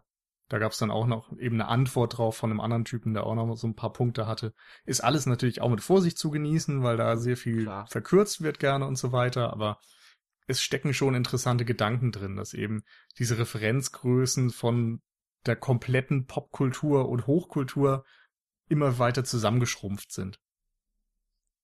Also, wie ihr merkt, ganz anders als bei uns. Bei uns wird nicht zusammengerafft. Bei uns ist ja. alles interessant. Auf jeden Fall alles auf, und jeder. Ja. Ähm, ist ja auf jeden Fall eine lange Linkliste dann geworden, wenn wir sie nicht vergessen. ähm, wollen wir dem äh, Blockbuster jetzt mal einen Riegel vorschieben? Wollen wir sagen, Kino ausverkauft? Und äh, wir kommen zum Ende? Ja. Der Vorhang geht zu. Alle Fragen offen. Alle Fragen offen. Oh, literarisches Quartett. Ja. Wir sind ja auch vier. Ja tatsächlich. Dann würde ich einfach sagen, ähm, wir haben schon ein paar Mal darauf verwiesen, ihr könnt uns äh, auf unserer Seite beispielsweise, dass auf cinecouch.net unter anderem der Horror Oktober angeteasert wird und äh, das was zu gewinnen gibt. und äh, wir haben einige Links genannt jetzt in der Folge und ich glaube, wir haben noch einige mehr, die wir jetzt nicht genannt haben. Die Linkliste wird mit dieser Folge erscheinen. Die Richard Linkliste. Later. Links Later. Links Later Liste. Ja. Gut, ähm, Cinecouch. Ja, cinecouch.net jedenfalls. Wir sind auf iTunes. Äh, wir haben gesagt, wir, es gab neue Wertungen. Freuen wir uns sehr drüber, weil ich glaube, es kommen immer nur noch fünf Sterne hinzu. Äh, macht uns weiter glücklich und gebt uns so viele äh, Sterne. Äh, schreibt auch gerne etwas an uns, äh, beispielsweise auch unter diese Folge. Was haben wir verpasst? Was haben wir vergessen? Was haben wir, was hätten wir auf jeden Fall erwähnen müssen? Oder sind Blockbuster eigentlich das Beste, was das Kino jemals hervorgebracht hat. Und äh, wir haben es einfach nicht verstanden und sind zu verkopft oder, oder zu wenig. Und ja. Du bist vor allen Dingen zu wenig, Jan. Auf jeden Fall zu wenig. Ähm, und das Ganze können wir ausweiten auch auf Twitter und Facebook. Immer bei Cine, äh, mit Cinecouch zu finden. Bei Patreon und Flatter könnt ihr äh, Geld für uns dalassen, wenn ihr das möchtet. Und ich glaube, dann haben wir, wir haben jetzt heute nicht mehr über so einen Abschluss der 60er gesprochen. Ich hoffe aber nach wie vor, euch hat das gefallen. Vielleicht werden wir sowas in etwa wiederholen. Es kommen jetzt zum Beispiel die 70er Jahre. Ja. äh, nein, wir werden uns jetzt auch in der nächsten Zeit mal wieder aktuelleren Filmen widmen. Aber wir hoffen trotzdem, dass euch das gefallen hat. Ja, der Oktober steht ja bald an. Äh, werden wir auch ein paar Folgen, denke ich, mit Horrorfilmen uns mal zurechtlegen. Mhm. Also wir freuen uns auf jeden Fall über Rückmeldungen bezüglich der Aktion, ob euch das gefallen hat, was wir besser machen können oder wo wir uns vielleicht in Zukunft nochmal hinorientieren sollen. Ja, oder ob wir uns besser informieren sollen. oder das. Sowieso. Ja. genau. Ansonsten, wir können jetzt noch nicht sagen, was ihr für nächste Koch äh, für nächste Woche gucken müsst. was ihr nächste Woche kochen müsst. Äh, damit, damit ihr Bescheid wisst bei der 171, aber ähm, wird auf jeden Fall großartig. Und wer auch immer dann von uns da ist, wünscht dann ein, eine gute Woche. Bis demnächst. Boah, das war jetzt ganz schön kompliziert, das habe ich nicht verstanden. Egal. Das war, das war, der, das war der Inception-Rausschmeißer der Podcasts. Okay. Gut, dann drehe ich jetzt den Kreisel. Ich fall um. Tschüss. Ciao. Ciao. Ciao. Ciao.